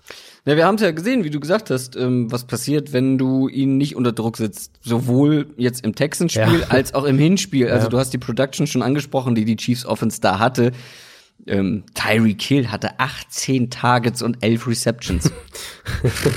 ähm. Kelsey ähm, war relevant. Und selbst wenn du die beiden, also auffallend finde ich, du hast jetzt mh, aus Sicht der Titans Defense hast du gut gespielt die letzten beiden Spiele. Ähm, mhm. Aber die Patriots, die haben sowieso Probleme ja, im Passspiel ja. gehabt. Das wussten wir vorher. Die Ravens hatten die auch. Und es sind beides Teams, die jetzt nicht viele hm, High-End Receiving-Waffen, ja. nenne ich es mal, ja, ja, haben. Also das war das war auch ein Ding gegen die Ravens konnten sie ja halt auch viel man-Coverage einfach spielen mhm. und sagen, wir fokussieren uns auf den Lauf, weil eben, wie du sagst, sie, sie konnten halt diese einzelnen, diese einzelnen Waffen, die Baltimore hat, konnten sie halt, sie gesagt, okay, das trauen wir uns zu, die in, in, in 1 gegen 1 Coverage auch häufiger mal zu nehmen und das kannst du halt gegen Kansas City so, also es ist der bessere Weg, als, als ein ganzes Spiel Zone Coverage gegen die Chiefs mhm. zu spielen, weil gegen Zone Coverage sind die noch mal viel gefährlicher als gegen Man. Aber du brauchst halt eine enorme Cover-Qualität durch die Bank weg. Und das, pff, also die Patriots haben das mal in der Regular Season dieses Jahr ganz gut gemacht, aber es gibt halt kaum eine Secondary, die das gegen die Chiefs aufrechterhalten kann, weil dafür haben sie halt zu viel. Na, dann sprechen wir vielleicht von so defensiven Ansätzen. Ich glaube, in einem YouTube-Stream haben wir mal drüber gesprochen. Was war das? Cover 55 oder so? Ähm, mhm, mhm wo ja, du stimmt, ja. je, also wo du aus defensiver Sicht zwei oder die zwei größten Waffen der gegnerischen Offense doppelst. doppelst. Ja, wäre dann mhm. im Fall der Chiefs, ich glaube, es ging damals auch um die Chiefs, Hill und Kelsey. Das Problem ist, das sind eben nicht die einzigen. Du hast mhm. einen Nicole Hartman, der eben ja. Big Plays machen kann. Auch im, im, im Hinspiel hat er einen langen Touchdown, ich glaube 60 Yards oder irgendwie so, ähm, gefangen. Sammy Watkins dürfen wir nicht vergessen, im Hinspiel neun Targets bekom bekommen. Ähm, das wird dann auch nicht der Weg zum Erfolg sein. Also hm. Wie gehst du das Ganze an? Also du hast ja schon gesagt, eher mit Man Courage, aber verteidige ja. mal, mal, mal so in die Tüte gesprochen. Tyreek Hill und Nicole Hartman sind auf dem Feld. Hm. Dann willst du da auch nicht jeweils zwei Leute nee. in Man Coverage stellen, auch wenn Dory nee. Jackson kein langsamer ist, aber hm. Nee, muss ja. irgendwelche Sprinter noch äh, ausgraben. Ähm, also die erste Frage ist, glaube ich, die du dir stellst, wenn du auf die Chiefs triffst, kannst du, wie verteidigst du Travis Kelsey, wenn wir jetzt auf die Matchups schauen? Weil wenn du halt Kelsey nicht gestoppt kriegst, ähm, dann stoppst du ultimativ diese Chiefs Offense nicht, um das mal ganz platt zu sagen. Klar, die Big Plays, die wirklich langen Big Plays ja. kommen dann oft über andere, aber Kelsey mhm. ist halt sowas wie der der der Motor für Mahomes, wenn man das Downs, mal so ähm. zusammen. Ja, genau, Third Downs, ähm, Pässe über die Mitte, Pässe gegen den Blitz, all diese Geschichten. Mhm. Ähm, ich denke, dass wir Dory Jackson relativ häufig gegen Tyreek Hill sehen werden.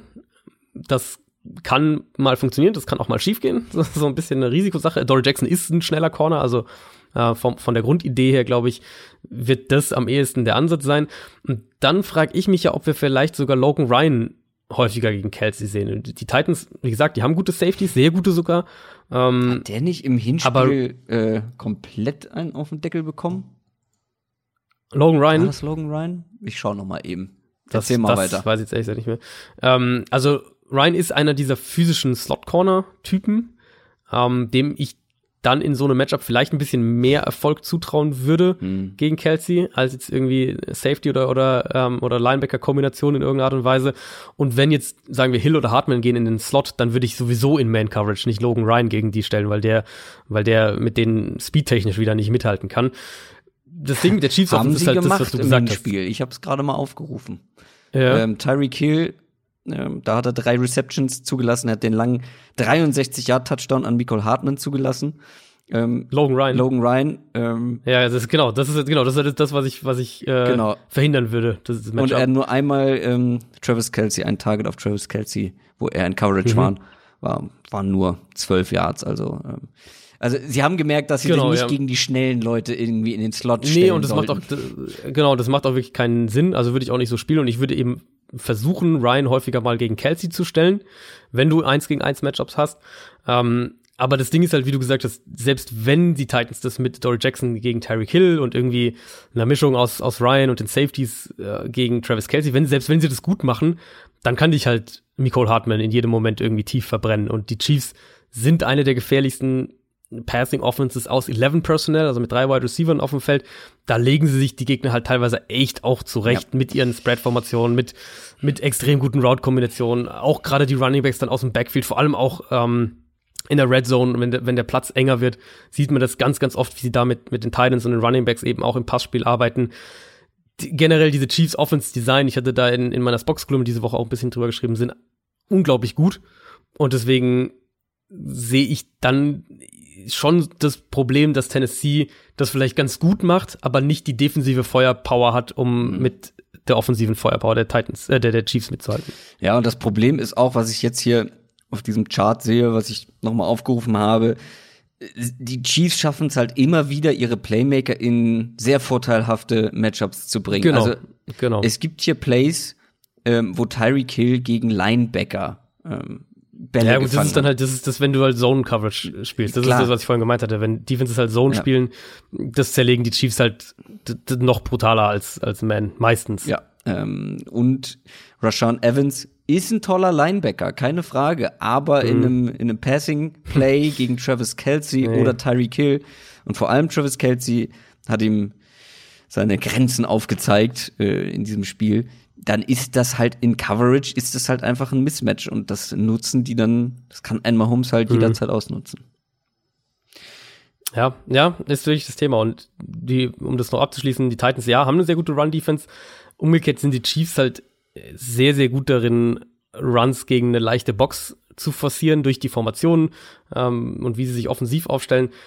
Plus eben, haben wir auch gesagt, sie haben eine gute, eine sehr gute Offensive Line, was dann halt in aller Regel auch wieder eine, eine gute Run-Defense vor Probleme stellt. Also ich glaube, Ja. selbst wenn Kansas City in so Situationen dann kommt, wie jetzt gegen die Texans beispielsweise, wir wollen mal den Ball in der Red Zone, Short Yardage, was auch immer laufen, ähm, dann sehe ich das nicht automatisch als ein Mismatch zugunsten der Titans. Ich wäre sehr enttäuscht, wenn dieses Spiel nicht wieder ein High-Scoring-Game wird, weil wir haben jetzt quasi auf beiden Seiten des Balls darüber gesprochen. Es wird schwierig für die Defense. Ähm, Mhm. es wird vor allem schwierig für die Titans Defense, aber ich möchte die Titans irgendwie nicht abschreiben. Also ja, die Chiefs Offense Nee, abschreiben auf keinen die Fall. Chiefs ja. Offense hat sich noch mal verbessert im Vergleich zu Woche 10. Die Chiefs Defense hat sich, ja, bin ich immer ein bisschen vorsichtig, zum Teil vielleicht ein bisschen verbessert. Aber sie müssen einfach dieses Tempo mitgehen können in irgendeiner Form. Sie werden die Chiefs nicht auf ein human, humanes Level irgendwie limitieren können. Das können die wenigsten und ich glaube, Mhm. das, das kriegen sie nicht hin. Und ähm, dann geht's wieder darum, ähm, halt, wie wir gesagt haben, Big Plays irgendwie zu kreieren, sei es über Henry am Boden, auch wie ich gesagt habe, über Screens. Ähm, sie brauchen, sie werden das Passing Game brauchen, aber ich glaube eben auch, dass die Chiefs da anfällig sind. Und ja, dann muss man hoffen, dass man irgendwie ein, zwei defensive Big Plays wieder raushauen kann. Vielleicht ein Turnover. Auf sowas müssen sie halt irgendwie zählen. Trotzdem, ähm, ich halte es nicht für unmöglich, äh, dass sie diese Big Plays auch defensiv vielleicht äh, wieder finden. Und ich glaube, ich sehe das Match auf dem Papier enger als andere. Und ich will die Welt brennen sehen. Ich will Ryan Tannehill in Miami im Super Bowl stehen sehen. Stell dir das bitte einmal vor. Den wird er nicht gewinnen, weil in Miami gewinnt er nicht. ähm, aber ich will, ich will Ryan Tannehill in Miami im Super Bowl sehen und diese Woche bin ich tatsächlich, ich zieh's durch. Ich tippe auch auf Grund, weil ich weiß, dass du auf die Chiefs, Chiefs tippen wirst, um mal ein bisschen Konfrontation hier reinzukriegen in diesen Podcast. Ich tippe auf, Hast du nicht mit dem Argument auch auf die, auf die Seahawks getippt letzte Woche? Mhm, aber auch auf die Titans die Woche davor. Ich tippe auf die Titans. Ja, stimmt. Ähm, ich denke, dass Kansas City vom, vom Grundansatz her offensiv sehr aggressiv rauskommen wird und versuchen wird, äh, schnell Big Plays aufzulegen, um Tennessee auch so ein bisschen vom eigenen Run-Game wegzulocken und das Spiel in Tennels Hände zu legen. Und dann bin ich extrem gespannt, ob, ob Tennell, äh, ob das jetzt die, ähm, ja, ob das einfach Gameplan bedingt war oder was der Grund dafür war, ob, äh, ob er nochmal so eine Leistung zeigen kann, wie wir es in der Regular Season einige Male von ihm gesehen haben. Ich habe auf äh, die Chiefs getippt, das stimmt, mit einem am Ende so einem sieben, sieben, acht Punkte Vorsprung, sowas in der Ecke. Also auch eng und du gehst wahrscheinlich auch von einem punktreichen Spiel aus. Ja, also mehr als in dem zweiten Spiel auf jeden Fall. Hm. Wollen wir zum zweiten Spiel kommen? Sehr gerne. Green Bay Packers gegen San Francisco 49ers, 0.40 Uhr deutscher Zeit. Geht's los? Das werde ich tatsächlich auch äh, live gucken. Ich habe mir den hm. halben Tag freigenommen am Montag. Ja. ja doch, Conference Championships live äh, ist schon ein Muss. Ähm, da kann ich es nicht abwarten. Beide kommen aus ganz guten Spielen, logisch, sonst wären wir nicht weitergekommen. ähm, die Packers haben in Teilen eins der besten Saisonspiele gezeigt. Die 49ers, denen wurde es relativ leicht gemacht, zu leicht, finde ich, gegen die Vikings. Und auch das ist ein Rematch. Es gab in Woche 12 die gleiche Partie und das war eine richtige Klatsche für die Packers. 37 mhm. zu 8 haben die Packers hier verloren offensiv auch gar nichts gerissen. Und auch hier kommen wir auf die einzelnen Teile wahrscheinlich im Laufe der Preview noch mal drauf. Ich finde, wir müssen über Aaron Rodgers sprechen. Mhm. Wir haben ihn oft kritisiert und ja, wie ich finde auch zu Recht. Sein ähm, Offensive Lineman Bakhtiari hat äh, gesagt nach dem letzten Spiel, Leute, ihr wisst doch, wozu er in der Lage ist. Das fand ich, das fand ja. ich ganz sympathisch, weil ja, wissen ja. wir. Auf jeden Fall. Wir wissen, zu was Aaron Rodgers fähig ist. Aber hat er es diese Saison konstant gezeigt? Mhm. Nein. Eher selten, wenn überhaupt. Ja. ja. Klar, einem Packers-Fan kann das scheißegal sein, wenn er damit dann in den Playoffs erst anfängt. Absolut. Wenn man vorher, Absolut. Ähm, wenn man vorher ja, als Division-Sieger in die Playoffs kommt. Und wenn, wenn Aaron Rodgers dann in den Playoffs anfängt, so zu spielen, super, ist doch toll. Ähm, Rogers hat auf jeden Fall ein gutes Spiel gemacht.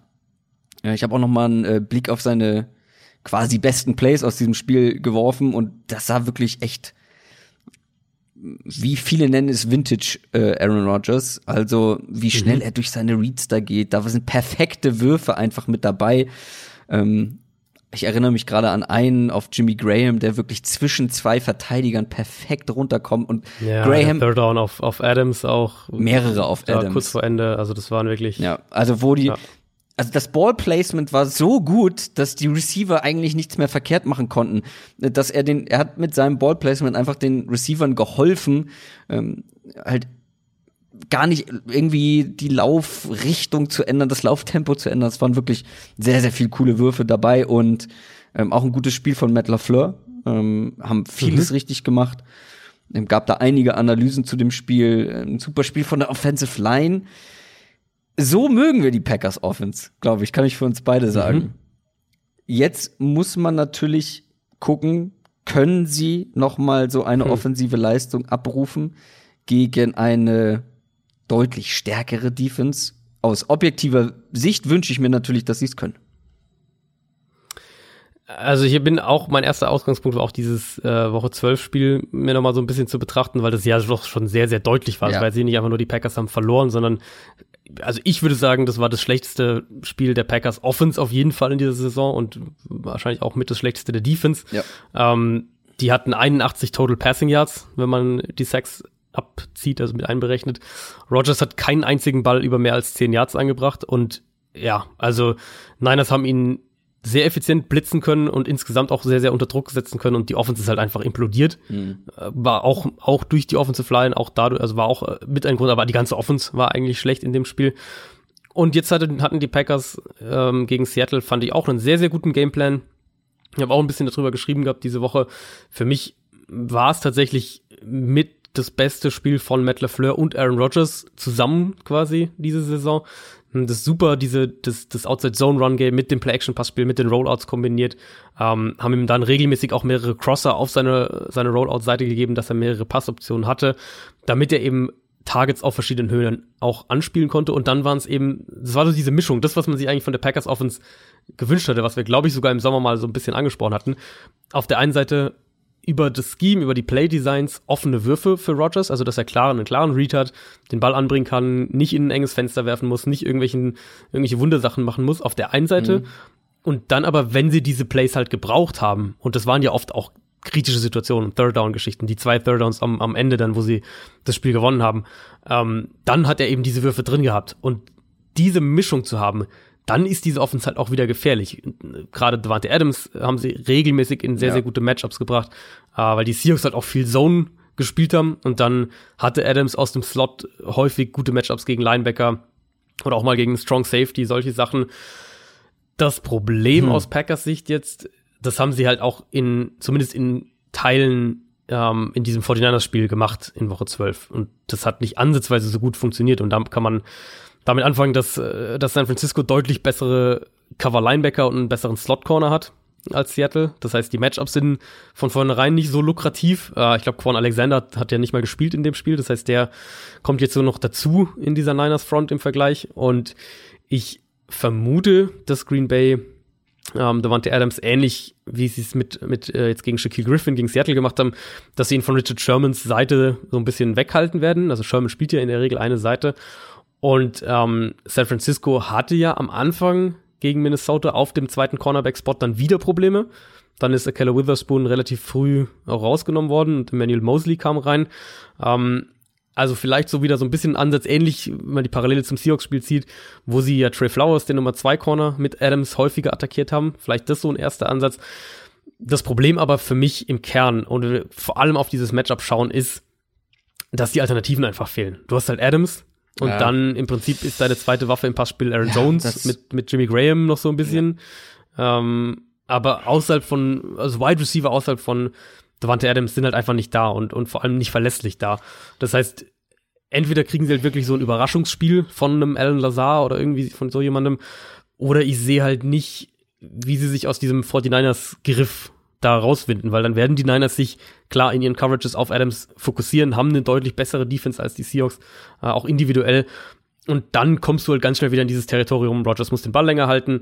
Ähm, der, der Pass Rush der Niners ist sehr, sehr gut, kommt irgendwann durch. Also für mich, ich kam dann doch irgendwie, als ich jetzt das Seahawks-Spiel analysiert hatte von den Packers und dann nochmal zu dem 49ers-Spiel zurückgegangen bin in der Regular Season, kam ich halt doch immer wieder auf ähnliche Probleme zurück, die sich jetzt auch nicht einfach mit dem, mit einem guten Gameplan lösen lassen, so wie es gegen Seattle halt jetzt zum Beispiel geklappt hat. Jetzt hast du viele Punkte schon äh, abgehakt. Mhm. Ich äh, habe mir hier nämlich drei Problempunkte oder Knackpunkte aufgeschrieben, die eben dagegen sprechen, dass die Packers Offense wieder so rund läuft wie letzte Woche. Und du hast sie alle drei quasi schon angerissen. Also zum einen haben wir schon gesehen, äh, dass die 49ers in der Lage sind, die Packers Offense komplett auszuschalten. Natürlich hoffe ich, dass man da mit neuen Ideen, anderen Ideen kommt, um dem Ganzen zu entgehen, ähm, damit man nicht wieder so. Ich habe sogar eine Idee. Sag ich gleich. Oh ja, bin ich sehr gespannt drauf. Ähm, zweite Sache ist der Pass Rush der 49ers. Ähm, du hast jetzt gesagt, mhm. ja, haben einen stärkeren Pass Rush, äh, vor allem im Vergleich zu den Seahawks. Hm. Rogers hatte ja viel Zeit gegen die Seahawks, ja. wenig Druck und ja. ohne Druck war der einfach so so gut. Das Ding ist, ähm, gerade wenn er geblitzt wurde von den Seahawks, dann hat der die an den Ohren durch die Manege gezogen. Mhm. Die 49ers müssen nicht zwingend blitzen. Also die haben einfach diesen sehr guten Foreman-Rush, könnten ihn also auch, ähm, ja, sie haben eine gute Line, aber könnten ihn vielleicht auch über den Foreman-Rush regelmäßig unter Druck bringen und dann ist das schon ein bisschen ähm, was anderes. Und auch, ja, ich ja, habe mir auch ja. aufgeschrieben, die Coverage der 49ers, sowohl all, außen als auch eben in. Die Seahawks haben aber auch wirklich viel falsch gemacht, was man, was man mhm. falsch machen kann. Also, wie die auf die Play-Action-Plays reingefallen, nenne ich es jetzt mal, sind. Ähm, und da gab es in der Mitte des Feldes so viele offene Lücken, gerade wirklich direkt hinter der Line. Ja, ja, ähm, da hat Rogers sie ständig attackiert. Das hat er brutal ausgenutzt. Ähm, ich glaube nicht, dass das den 49ers so passieren wird. Sie haben ähm, mit Fred Warner einen sehr guten Linebacker da stehen. Ähm, sie haben Corn Alexander zurück, hast du gesagt. Und auch das, was du gesagt hast mit, mit Devontae Adams, das ist halt das ist halt wirklich der einzige relevante Receiver. Auch im letzten Spiel war es ja so, wo die Offense sehr gut gewirkt hat. Elf Targets, acht Receptions. Kein anderer Receiver hatte mehr als ein Target überhaupt. Jimmy Graham hatte drei, aber äh, die Receiver, die anderen. Hm. So, also das heißt, wenn du Devonte Adams ähm, ausschalten kannst, zum Beispiel, also wenn die versuchen, ihn von Sherman in, irgendwie wegzukriegen, zu Akello Witherspoon, äh, der ja nun mal der Schwachpunkt im Verhältnis ist, ähm, dann gibst du dem halt Hilfe mit einem Safety. Dann doppelst du mhm. Devontae Adams, weil die anderen Optionen sind einfach limitiert. Deswegen bin ich auch sehr gespannt, was du dir als, als andere Option hast einfallen lassen, damit das nicht wieder so desaströs wird wie in Woche 12 für die Packers Offense. Also ich habe mir halt angeschaut, was, was waren halt die Sachen, die funktioniert haben, die wenigen Sachen, die ein bisschen funktioniert haben in dem Spiel ähm, von, von den Packers gegen die 49ers und äh, habe dann auch mal so ein bisschen mir auf YouTube paar Analysen angeschaut zu dem Spiel noch, um, um noch so ein bisschen besseres Gefühl zu kriegen. Ich finde es immer gut, wenn man, wenn man sich noch so ein paar äußere Einflüsse damit mit reinholt, weil man nie alles sehen kann. Also so ein bisschen äh, sich, sich den Horizont erweitert. Also was man auf jeden Fall, was jeder gesehen hat, ist, dass das Base-Run-Game im Prinzip kein Faktor war. Da haben sie kaum was auf die Reihe bekommen. Gerade auch Aaron Jones war ja im Prinzip völlig abgemeldet. Mhm. Am ehesten hatten sie Erfolg, wenn sie sowohl im Run-Game als auch im Pass-Game außen attackiert haben. Sie hatten einen, einen sehr, sehr guten End-Around-Run. Das war der, der beste, das beste Run-Play, das sie eigentlich hatten im ganzen Spiel. Ähm, und dann waren es vor allem die designten kurzen Pässe nach außen. Das war das, was am, was am besten funktioniert hat. Und ich glaube, da musst du ansetzen. Ich glaube, das muss, muss ein zentraler Part des Gameplans sein, weil die Packers sind für mich nicht gut genug, um das Spiel über die Mitte zu gewinnen. Ich glaube, das würde ähnlich verlaufen wie ähm, nicht ganz so drastisch wahrscheinlich, aber vom von der Grundtendenz her würde das ähnlich verlaufen wie dieses wie das erste Spiel zwischen den beiden, wenn sie versuchen ihren normalen Stil ähm, zu spielen. Und ja, Green Bay hat eine gute Offensive Line, aber mit vor allem Billy Turner auf Right Guard sind sie auf jeden Fall verwundbar. Auch Corey Lindsley ist jetzt gut, aber jetzt bestimmt kein Elite Center. Ähm, hatte jetzt auch eins seiner schlechteren Saisonspiele da gegen die Niners, weil die halt auch über über die Mitte und über die Außen Druck machen können. Das heißt, ich glaube, die Packers werden nicht ihr normales Run-Game so aufziehen können und wahrscheinlich werden sie dann auch ein bisschen zögern, in ihr Play-Action-Passspiel zu gehen. Und ich vermute, dass sie auch nicht in ihr, also nicht in dieses Dropback-Passing-Game gehen können, auf keinen Fall so wie gegen Seattle. Ja. Dafür ist, ist die Front zu stark in, in dem Matchup. Ähm, war ja auch jetzt gegen Minnesota ein, ein zentraler Faktor, dass, dass die, die 49ers das Spiel einfach auf beiden Seiten ja. des Balls an der Line of Scrimmage dominiert haben. Deswegen Green Bay in meinen Augen muss es schaffen, offensiv das Spiel mehr nach außen zu tragen. Und gerade im Passspiel ähm, war das ja, das war ja auch früh in der Saison deutlich zu beobachten, war das ja wirklich auch ein zentraler Part der Offense, sowohl was das vertikale Passspiel angeht, ähm, aber auch was das Kurzpassspiel angeht, dass sie ähm, dass die Packers das ganz regulär so sowieso schon eingesetzt haben. Viele, viele kurze Pässe nach außen, um dann auch Yards nach dem Catch zu kreieren. Also paar, paar Screens auf Aaron Jones, ein paar, ähm, so ein paar Wheel Routes vielleicht aus dem Slot oder, oder Out Routes aus dem Slot für, für Adams, um ihm da irgendwie noch aus dem Slot vielleicht ein gutes Matchup zu geben, dass er dann so nach außen arbeiten kann. Und dann eben Pitches, Endrounds, Jet Sweeps, solche Sachen ähm, im Run Game. Der schmale Grad dabei ist gewissermaßen, dass was wir bei den Vikings jetzt gesehen haben, nämlich die, die haben sich ja extrem dann auf diese Checkdowns verlagert und, und äh, haben dann halt, waren völlig ineffizient in der Offense.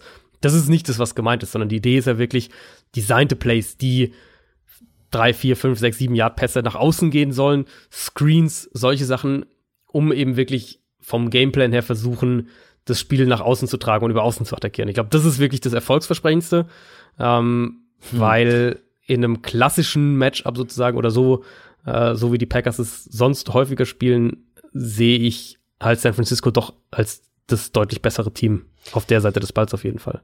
Das wäre in Teilen eine 180-Grad-Wendung im Vergleich zu letzter Woche. Da bin ich gespannt, ob sie das so zum, zum Seahawks-Spiel, ja, ja, das stimmt. Das so umdrehen können, weil da spielte sich eben viel über die Mitte ab, gerade im Passspiel. Mhm. Ja. Ich glaube, Rogers hatte enorm viele Pässe, was so wirklich den Bereich Line of Scrimmage bis 10 Yards in der Mitte des Feldes angeht. Mhm. Ja, das waren wo, diese ganzen Crosser halt. Play ja, genau, die Play-Action, wo halt ja. einfach die Seahawks-Linebacker voll drauf angesprungen mhm. sind und dann war da halt unfassbar viel Platz. Lass uns auf die andere Seite gucken. Die 49ers Offense hat das gemacht gegen die Vikings, was ich erwartet habe, größtenteils zumindest.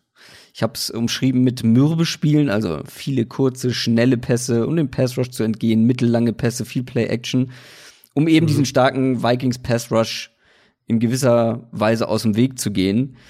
Ähm, man hat auch Garoppolo davor bewahrt, viel unter Druck zu stehen.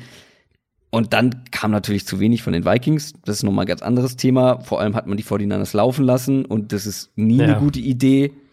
Frage ist, kann das den Packers passieren? sie laufen zu lassen. Also ähm, du hast gerade YouTube-Videos angeguckt, um deinen Horizont zu erweitern und auch mal andere Analysen zu sehen. Mhm. Ich habe mir auch ein, ein, sehr schönes Video zur Packers Defense gesehen. Mhm. Ähm, der, mm, und zwar von Brad Coleman, um das noch um der Vollständigkeit mhm, mhm. halber zu sagen. Das habe ich, glaube ich, so auch gesehen, ja. Mag ich sehr, sehr gern. Der macht wirklich ähm, regelmäßig sehr gute Videos und ähm, die Packers Defense, da zeigt er, dass die individuell eigentlich ganz gut besetzt ist, vor allem was den Pass Rush angeht. Ähm, haben wir auch oft drüber gesprochen. Sie haben viel Speed in der Secondary, aber es gibt so zwei Punkte, die ihm Sorgen gemacht haben und die auch wirklich, wirklich Probleme aufzeigen. Zum einen ist es, dass man gegen physische Receiver, also vor allem die Cornerbacks haben gegen physische Receiver an der Line of Scrimmage Probleme, lassen sich da relativ leicht, leicht schlagen und wenn dann keine Hilfe dahinter ist, wird es wirklich schnell gefährlich, wenn wir von physischen Receiver, Receivern sprechen.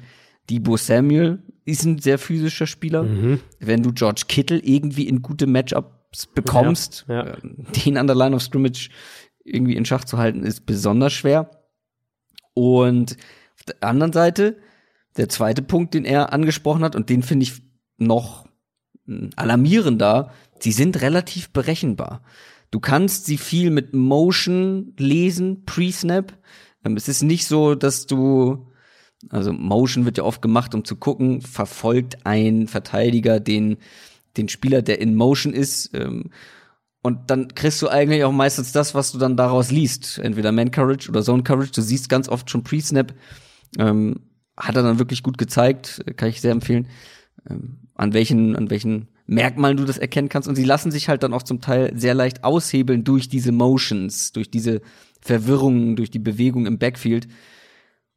Und wenn man jetzt an die 49ers Offense denkt, dann ist das eben nicht nur ja. ein äh, sehr effizientes Run-Game, wenn man sie lässt, sondern halt auch ganz viel Motion Pre-Snap. Da bewegt sich enorm mhm. viel. Und da mhm. sind auch viele Motions, um einen George Kittle zum Beispiel in der Mitte des Feldes frei zu bekommen. Die Packers müssen sich enorm was einfallen lassen gegen diese 49ers Offense. Ja, ja. Du, du hast das Vikings-Spiel schon angesprochen. Ähm, ich glaube, vom Grundprinzip war das der Wunschtraum von dem, ja. was Kyle Shannon sich vorstellt, dass ja. du halt wirklich im Run-Game völlig dominierst, mit, mit Big Plays, aber auch konstante Production hast und Garoppolo halt echt nur diese Game Manager-Rolle da irgendwie ausfüllen muss. Also irgendwie ein, zwei Big Plays, über Play Action vor allem auch die Big Plays dann gekommen. Ähm, hatte ja trotzdem auch mehrere Fehler in seinem Spiel, das muss man vielleicht auch sagen. Also er hat ja die, ähm, die Interception geworfen, hat mehrfach Eric Kendricks in Coverage übersehen. Ähm, die Frage, die erste Frage, die man sich halt dann wirklich stellen muss, ist, können die Packers dann das Run-Game stoppen? Weil die Niners haben das oft genug gezeigt, gerade jetzt auch eben gegen Minnesota wieder, wenn du den Lauf nicht stoppst, dann laufen die halt auch acht Runs in Folge oder irgendwie sowas. Und, und dann eben in Kombination mit dieser Defense, die halt wieder mehr und mehr wirklich an, an diese 49ers Defense aus der ersten Saisonhälfte erinnert, auch weil sie halt fitter einfach ist ähm, also gesünder ist und ähm, in Kombination mit der Defense und, und einzelnen Big Plays durch die Luft, sei es irgendwie per, per Play Action und, und gerade auch ähm, Kittel, Debo Samuel nach dem Catch, so kannst du als Spieler gewinnen. Und deswegen ist es schon ein wichtiger Schritt gegen San Francisco, die eindimensionaler zu machen, wirklich das Spiel auch in in ähm, Garoppolos Hände zu zwingen. Das haben wir auch in der in der Regular Season häufiger mal mhm. thematisiert gehabt. Die Packers müssen es schaffen, dass San Francisco in, in offensichtliche Passing-Situationen kommt. Ja. Ähm, das Problem ist halt damit, dass die Run-Defense von Green Bay äh, immer wieder löchrig war. Ähm, Seattle konnte das jetzt nicht so ausnutzen, aber San Francisco ist halt ein völlig anderes Kaliber, was, was O-Line angeht, was, was Play-Designs angeht, was Running Back-Qualität angeht. Also das ist eine, eine völlig andere Aufgabe. Das heißt, ich sehe da schon einmal die Gefahr, dass die Packers mit dem Run-Game Probleme bekommen auch wenn das tatsächlich in diesem Regular Season Spiel nicht so ein großes Ding war, also nicht, da sind sie nicht so überrannt worden jetzt. Und dann kommt aber halt das auch dazu, was du gesagt hast, dass diese Shanahan Offense generell nicht das beste Matchup für, ähm, für die Packers Defense ist, weil gerade wenn die Packers dann halt auch in Zone Coverage gehen, ähm, weil der Gegner mehr Heavy Personnel vielleicht raussteckt, 12 Personnel, also zwei Titans oder eben das 21 Personnel mit dem Fullback, was die Niners ja sehr, sehr gerne machen, mhm.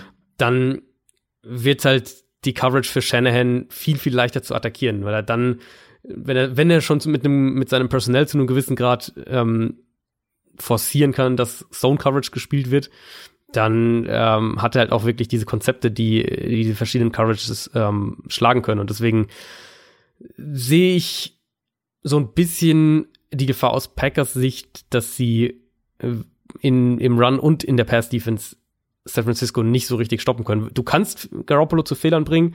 Ähm, die Packers haben einen exzellenten Pass Rush, das, das, äh, das muss man auf jeden Fall erwähnen. Und damit kann, können sie ihn halt auch unter Druck setzen und dann wackelt Garoppolo auch und dann macht er auch Fehler. Das heißt, du wirst ihn zu Fehlern bringen können. Mhm. Die Frage ist halt, reicht es? Weil, wie gesagt, die Vikings haben ihn auch zu Fehlern ge gebracht und äh, die Niners hatten 27 Punkte am Ende. Garoppolo macht auch so gerne mal Fehler hat so eine, das stimmt, ja. so eine kleine Schwäche schon die ganze Saison über, so eine, so eine Sehschwäche. Er übersieht einfach mal Verteidiger. Ja. Das gibt's jetzt immer Linebacker, wieder. ja, Underneath-Verteidiger, ja. Linebacker. Ähm, Kendricks äh, war es von den Vikings vor allem. Genau, ja. Der hätte fast zwei Interceptions gefangen. Ähm, und also mal angenommen, die Packers schaffen es offensiv eine richtig gute Partie abzuliefern gegen eine starke Defense, was auch immer das bedeutet, aber dass man ähm, punkten kann. Rogers ähm, vor allem und die eigene Defense hält das Spiel eng, dann können eben solche Fehler und solche übersehenen Linebacker natürlich eine ganz wichtige Rolle spielen, weil ein Aaron Rodgers macht solche Fehler eher weniger. Der macht Mhm. Der geht dann lieber mal kein Risiko ein und äh, wirft den Ball weg zum Beispiel. Aber diese, das stimmt, ja. diese wirklich dann haarsträubenden Intercep Interceptions siehst du bei ihm eher weniger. Das stimmt, ja. Nee, das ist völlig richtig. Also, das ist, war ja auch immer so eine Kernqualität von Rogers, dass er über, über Jahre, das hat ihn ja mit ausgemacht, eben kaum wirkliche Fehler im Passspiel, also gravierende Fehler mhm. im Passplatte im Sinne von er, er wirft Turnover-Risikopässe ähm, und halt trotzdem die Big Plays hatte. Und die Big Plays sind halt irgendwann weg gewesen oder, oder, oder deutlich weniger geworden. Und äh, die Risiko, das risikoscheue Spiel quasi war halt immer noch da. Und dann ist halt das Pendel so ein bisschen in die andere Richtung gegangen, von wegen, ja, er spielt halt, er geht halt zu wenig Risiko und äh, dann kommen halt keine Big Plays, kommt zwar auch keine Turnover, kommen halt auch keine Big Plays. Und das war ja so das Thema dieser Saison, so ein bisschen ähm, für Rogers.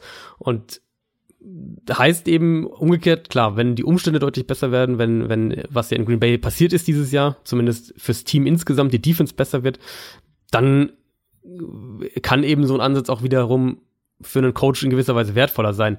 Nur ist jetzt wiederum, da kommen wir wieder zu, zum Anfang zurück, ähm, wenn halt offensiv die Waffen fehlen, hm. dann, dann musst du halt mehr Risiko eingehen, weil dann, dann kreieren halt deine Receiver nicht die Separation und dann ähm, kommt es halt mehr darauf an, dass du als Quarterback diese engen Fenster auch triffst oder das Play ausdehnst und dann trotzdem versuchst in der Struktur des Plays zu bleiben, was auch immer. Also ähm, in, ja, in ist, äh, ist da so ein bisschen äh, so ein bisschen geben und nehmen und und, und äh, Rogers war da dieses Jahr häufiger auch mal auf der falschen Seite sozusagen, also dass er eben zu viel hat liegen lassen und, und äh, vielleicht klar die Turnover nicht da waren, aber halt auch zu viel nicht, ja. nicht produziert ja. hat quasi. Das wird, denke ich, in dem Spiel wiederum halt auch nicht gehen, weil ich würde es würde mich sehr, sehr wundern, wenn die Packers das Spiel mit Defense und Run Game selbst gewinnen. Ja. Das kann ich mir nicht vorstellen. Das kann ich mir auch nicht vorstellen. Ich bin trotzdem davon überzeugt, dass wenn Rogers in der individuellen Verfassung ist wie letzte Woche, dass mhm ja.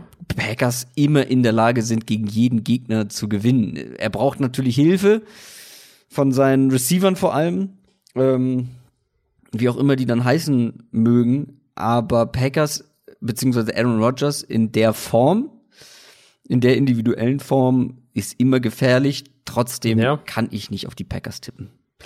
Ich kann es nicht. Also ihr wisst, wie ich die Saison der Packers sehe, dass man deutlich unterm Strich erfolgreicher gespielt hat, als man als man als man gut war auf dem Feld. Ähm, die haben sich irgendwie so durchgewurstelt. Auch die Seahawks haben sie ja noch mal rankommen lassen. Ähm, ja, das war ja nicht nur rankommen, das war ja äh, also sagen wir so, wenn wenn Seattle das ein bisschen anders spielt. ja, ähm, das ist ja dann, das ist ja hypothetisch. Ist, ah. klar, aber sie haben sie wieder also, rankommen lassen. Genau, ja. Das Spiel war an sich in Seattles Hand, ums ja. theoretisch noch zu gewinnen am Ende. Also so eng war es ja, ja, im Prinzip. Mm, offensiv war, war man zwar gut, aber man trifft halt in vielen Bereichen auf eine bessere Defense. Und vor allem für mich halt hat die, ist die 49ers Defense in vielen Key-Matchups einfach irgendwie, mhm. sehe ich sie vorne. Und ich glaube, hm, ja, also es gibt Möglichkeiten, wenn man irgendwie die 49ers, wie du schon gesagt hast, wenn man den Run gut stoppt und sie in lange Third Downs zwingt, äh, wenn man Jimmy G unter Druck setzen kann oder irgendwie verwirren kann, dann wird das ein langer Abend für Garoppolo, weil dann wird er seine Fehler machen. Aber du musst auch unberechenbarer sein, auf, aus Defense-Sicht vor allem, ähm, mit der eigenen Defense, dass du, dass sie eben nicht so einfach ähm, zu lesen sind und dass sie nicht so durcheinander gebracht werden durch diese Motions. Also ich habe mir ich weiß jetzt nicht mehr, war das das Spiel letzte Woche oder war das das Woche 12 Spiel? Eins von beiden. Gefühlt jedes Offensive Play der 49ers war mit einer Motion vorher. Hm, ja. So, und ähm, was sie halt eben auch so gut machen, achtet mal drauf, wenn sie den Running Back oder den Fullback, je nachdem wer noch hinten im Backfield steht, wenn sie den ähm, ganz nach außen schicken, und dann jemand aus der Mitte des Feldes von der Verteidigung mitgeht, sei es ein Safety oder Linebacker, je nachdem. Wenn der mitgeht zu dem Fullback oder Running Back nach außen, dann geht der Ball zu George Kittle. Ähm, und auch egal, ob da ein Linebacker steht, weil das war genau das gleiche Play gegen die Vikings, dann hat Garoppolo trotzdem den Ball geworfen, obwohl der Linebacker ähm, das geahnt hat.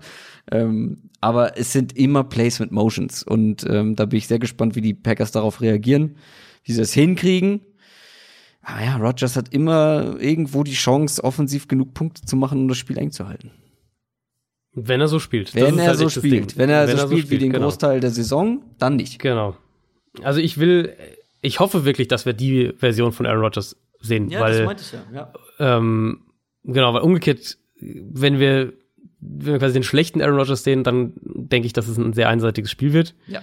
Ähm, ich bin sehr, sehr gespannt auch, wie Green Bay George Kittle spielt, weil sie haben für mich keinen keinen Cover-Linebacker, der es da mit ihm aufnehmen kann. Adrian Amos vielleicht ein Kandidat dafür. Äh, sie haben in, in dem Woche 12 Spiel haben sie Kevin King ein paar Mal gegen Kittle gestellt, der, der da überhaupt kein Land gesehen hat. Und auch sonst finde ich, äh, wenn wir jetzt Matchups ansprechen, die Packers haben in den letzten Wochen äh, deutlich häufiger noch Tremont Williams in, in den Slot gestellt. Ähm, der spielt zwar eine gute Saison, aber da halt auch wieder das Matchup mit mit Sanders oder, oder gerade auch mit Debo Samuel mag ich nicht so für Williams. Ähm, gerade wenn Sanders in den Slot geht, finde ich, äh, ist er, glaube ich, zu, zu explosiv, ein zu guter Route Runner ähm, an, für, für Williams an dem Punkt seiner Karriere. Der ist ja echt auch schon bisschen in die Jahre gekommen. Also ich sehe halt auch die, diese Matchups mhm. nicht unbedingt für Green Bay. Sie haben Jay Alexander als sehr, sehr guten Outside-Corner. Ich glaube, Alexander gegen Sanders Outside. Ähm, und Sanders spielt ja den Großteil seiner, seiner Snaps Outside, das muss man auch sagen. Das ist ein gutes Matchup und das könnte auch häufiger mal dann für die Packers ausgehen. Aber so diese, das, wo halt San Francisco primär attackieren will, ähm, da sehe ich eben dann auch wieder Probleme für für Green Bay. Deswegen, ich glaube, es wird ein engeres, engeres, deutlich engeres Spiel als das Regular Season Spiel und hoffe wirklich, wir sehen einen guten Aaron Rodgers, weil dann sehen wir, denke ich, auch ein gutes Spiel. Ähm, glaube aber, dass San Francisco das auch zu Hause gewinnt.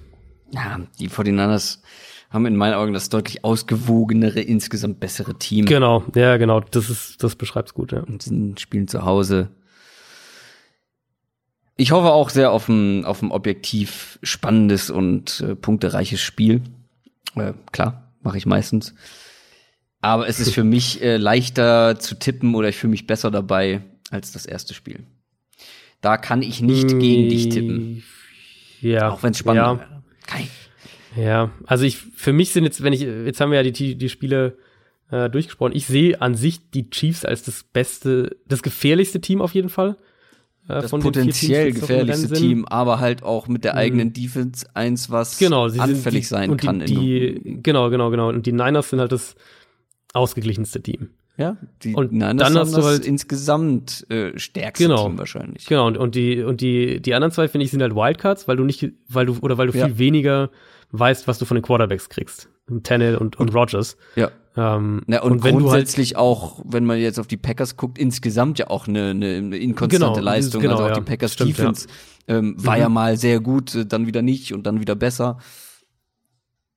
Ja, also ähm, deswegen, deswegen ist es natürlich auch, also wenn die Spiele sozusagen in den äh, in den jeweils anderen äh, Städten wären, also wenn die Auswärtsteams die Heimteams wären, dann wäre es alles wesentlich enger. So ist es halt schon auch so, dass die, dass die, äh, ja, die klassischen, Ja. ähm, das klassische Ding, die, die Top-Seeds, die, Sind die Nummer zwei in der AFC, die halt auch das, das Championship-Game ausrichten, sind auch die Favoriten. So sehe ich sie auch.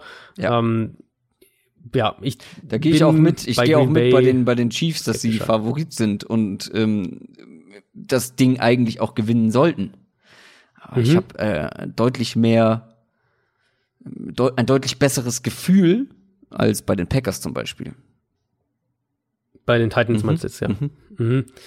Ja, ja, es, also gut, weil die, weil die Titans halt auch einfach schon zwei Spiele gewonnen haben und beide auswärts und gegen starke Gegner, äh, Ja. während die Packers halt jetzt nur eins hatten zu Hause, ein Gegen ein Seahawks-Team, das sich so ein bisschen Gegner, vor allem an dem selbst Tag im Weg leider. stand. Genau. Ähm, klar, es ist äh, umgekehrt, wenn du mich jetzt fragst, wo will ich, ähm, wo würde ich als Auswärtsteam lieber spielen wollen? Also ich glaube, nach, äh, nach Kansas City würde ich jetzt auch nicht wollen. So. Also das ist halt, aber es ist halt auch das Championship-Game. Es gibt halt keinen leichten Gegner. Und eine Sache muss ich, glaube ich, abschließend noch sagen. Ich würde tatsächlich ähm, einfach als Football-Fan fast schon lieber ein Chiefs 49ers äh, Super Bowl sehen als, als 49ers Titans. Ähm, bin ich ganz ehrlich. So. ähm, Mahomes. Packers Titans? Packers Titans? Nee. Nee. Das war ja mein, mein Gag eigentlich eingangs. Das, äh, nee. Nee. Also sagen wir es so, wenn die Titans in Kansas City gewinnen, dann werden sie das ja wahrscheinlich oder höchstwahrscheinlich nicht schaffen, indem sie den Ball einfach 40 Mal laufen und gute Defense nur spielen. Das kann ich mir nicht vorstellen. know. Man weiß es nie, das ist völlig richtig. Ähm, aber ich, also wenn am Ende die Titans dieses Spiel gewinnen, dann denke ich, reden wir auch von einem, äh, von einem, von einer anderen Offense, von einem anderen Ryan Tannehill, von mehr Passspiel, von einem ausgeglicheneren Team. Und wenn die Packers in San Francisco gewinnen, dann reden wir, glaube ich, von einem zweiten Elite-Spiel von Aaron Rodgers hinterher. Mhm. Und dann, naja, dann hast du halt äh, Überraschungsteam und die Packers und Dann, dann wird Also, Tannehill in ich auch. Miami Super Bowl Champion. oh Gott, wäre das gut. Die Storylines, Storylines schreiben sich von selbst. Oh Gott, oh Gott, wäre das Aber du hast recht, an sich auf dem Papier sind die Chiefs, ist Chiefs 49ers das, das, äh, das, ja, bessere, das, das, äh, das qualitativ bessere Matchup. Aber, also wenn einer von denen zu Hause verliert, dann wird es nicht per Zufall passieren. Ja, das, äh, davon gehen wir mal aus, aber bevor wir jetzt hier gar nicht zum Ende kommen, lass uns doch mal zur Prediction of the Week kommen von Football R. Mhm. Diese Woche ist Dominik bei dir. Hm, tippt auf die Titans in Kansas City. Guter Mann. Äh, Mutig. äh, hätte ich auch nicht gedacht, dass ich hier 1, 1 2 auf, äh, was Chiefs, auf Chiefs tippen angeht, am Ende rausgehe. Ähm, Tipp 28, 27 für Tennessee. Das sind Mit- zu wenig Punkte. Ja, ist, äh, gut, wobei, wenn die Titans es schaffen, das Low-Score, also einigermaßen Low-Scoring zu halten, dann äh, ist die Chance sicher besser, dass sie es gewinnen. Das stimmt. Er tippt allerdings auch auf zwei Mahomes-Interceptions, von denen einer ein Pick 6 ist und Derrick Henry mit über 150 Rushing Yards. Sie brauchen so ein Defense äh, Big Play. Sie brauchen Ja, ja, das ja, ja. einfach, um in diesem Spiel eine, eine Chance zu haben. Könnte ich schon von ausgehen. Ähm, lass mal Holmes ähm, ein Pick Six werfen und das, das tut dann schon weh, glaube ich. Aber Mhm. ähm, ob das passiert, ist natürlich noch eine andere Frage. Gut, so, also, wir haben diese zwei Spiele, dann kommt der Pro Bowl. Da werden wir nicht drauf eingehen. Äh, Also, Wollen wir schon sagen, was wir nächste Woche machen oder können wir später erst? doch, doch. Ich weiß es nur gerade selber nicht. Nein, wir werden nächste Woche ähm, einen Mailback haben. Ach, stimmt. Wir, also wir werden, wir werden das ähnlich handhaben wie letztes Jahr, uns letztes Jahr schon gehört hat. Wir werden die Championship Games nochmal so ein bisschen Recap. Detail besprechen. Ja. Genau, so ein kleines Recap machen. Nicht mega, mega ausführlich, weil es ja auch dann auch schon am Donnerstag, da sind die ja schon eine Weile wieder her. Mhm. Ähm, aber nur ein bisschen drauf schauen und dann vor allem äh, eine Mailback-Folge. Und dann die Woche drauf gibt's äh, einmal so ein bisschen unsere Awards noch, die wir dann auch einstreuen werden, weil ja dann auch die NFL Awards verkündet werden und dann natürlich die Super Bowl Preview. Ah, die Awards, da freue ich mich auch schon wieder drauf. Hm. Bester Spieler unter 1,70. Aber also wir werden, Mein wir werden dann wieder äh, einen. Bitte? Bester Spieler äh, unter 1,70 oder 1,70 groß. Irgendwie sowas habe ich mir noch da ausgedacht. Äh, sowas hatten wir letztes Jahr, glaube ich, ja. Ist einer ja, dazu ähm, ich glaube, der, ich glaub, der gewinnt den auch. Ja, schauen wir ich, mal. ich glaube auch, ja. Ähm, nee, also wir werden, werden natürlich eine, eine ausführliche Super Bowl Preview haben und dann werden wir, ich schätze mal irgendwie so am Montag oder so werden wir irgendwie den Posts absetzen auf Social Media, wo man dann Fragen, Fragen einreichen kann. Mhm, per Post. Per Post oder Fax. Brieftaube hätte ich auch noch im Angebot. Eule, ICQ. Rauchzeichen. Gut, ähm, Ah, das war nicht schlecht. kommen wir zum, kommen wir zum Ende ähm, dieses Comedy-Podcasts namens Downset Talk ähm, von The Zone und Spox. Wir hören uns dann wieder, wenn wir wissen, wer im Super Bowl steht in Miami. Und ich wünsche euch ganz viel Spaß am Sonntag bei den Spielen. Wir äh, sehen uns und hören uns wahrscheinlich auf ne, Twitter vor allem, wo wir ja während der Spiele aktiv sind. Vielleicht kriegen wir es auch noch hin, YouTube-Stream zu machen. Ja, das besprechen wir äh, off the record. Schauen wir mal. Ähm, ich wünsche euch eine schöne Woche. Wir hören uns Donnerstag wieder. Macht es gut. Tschüss. Ciao, ciao.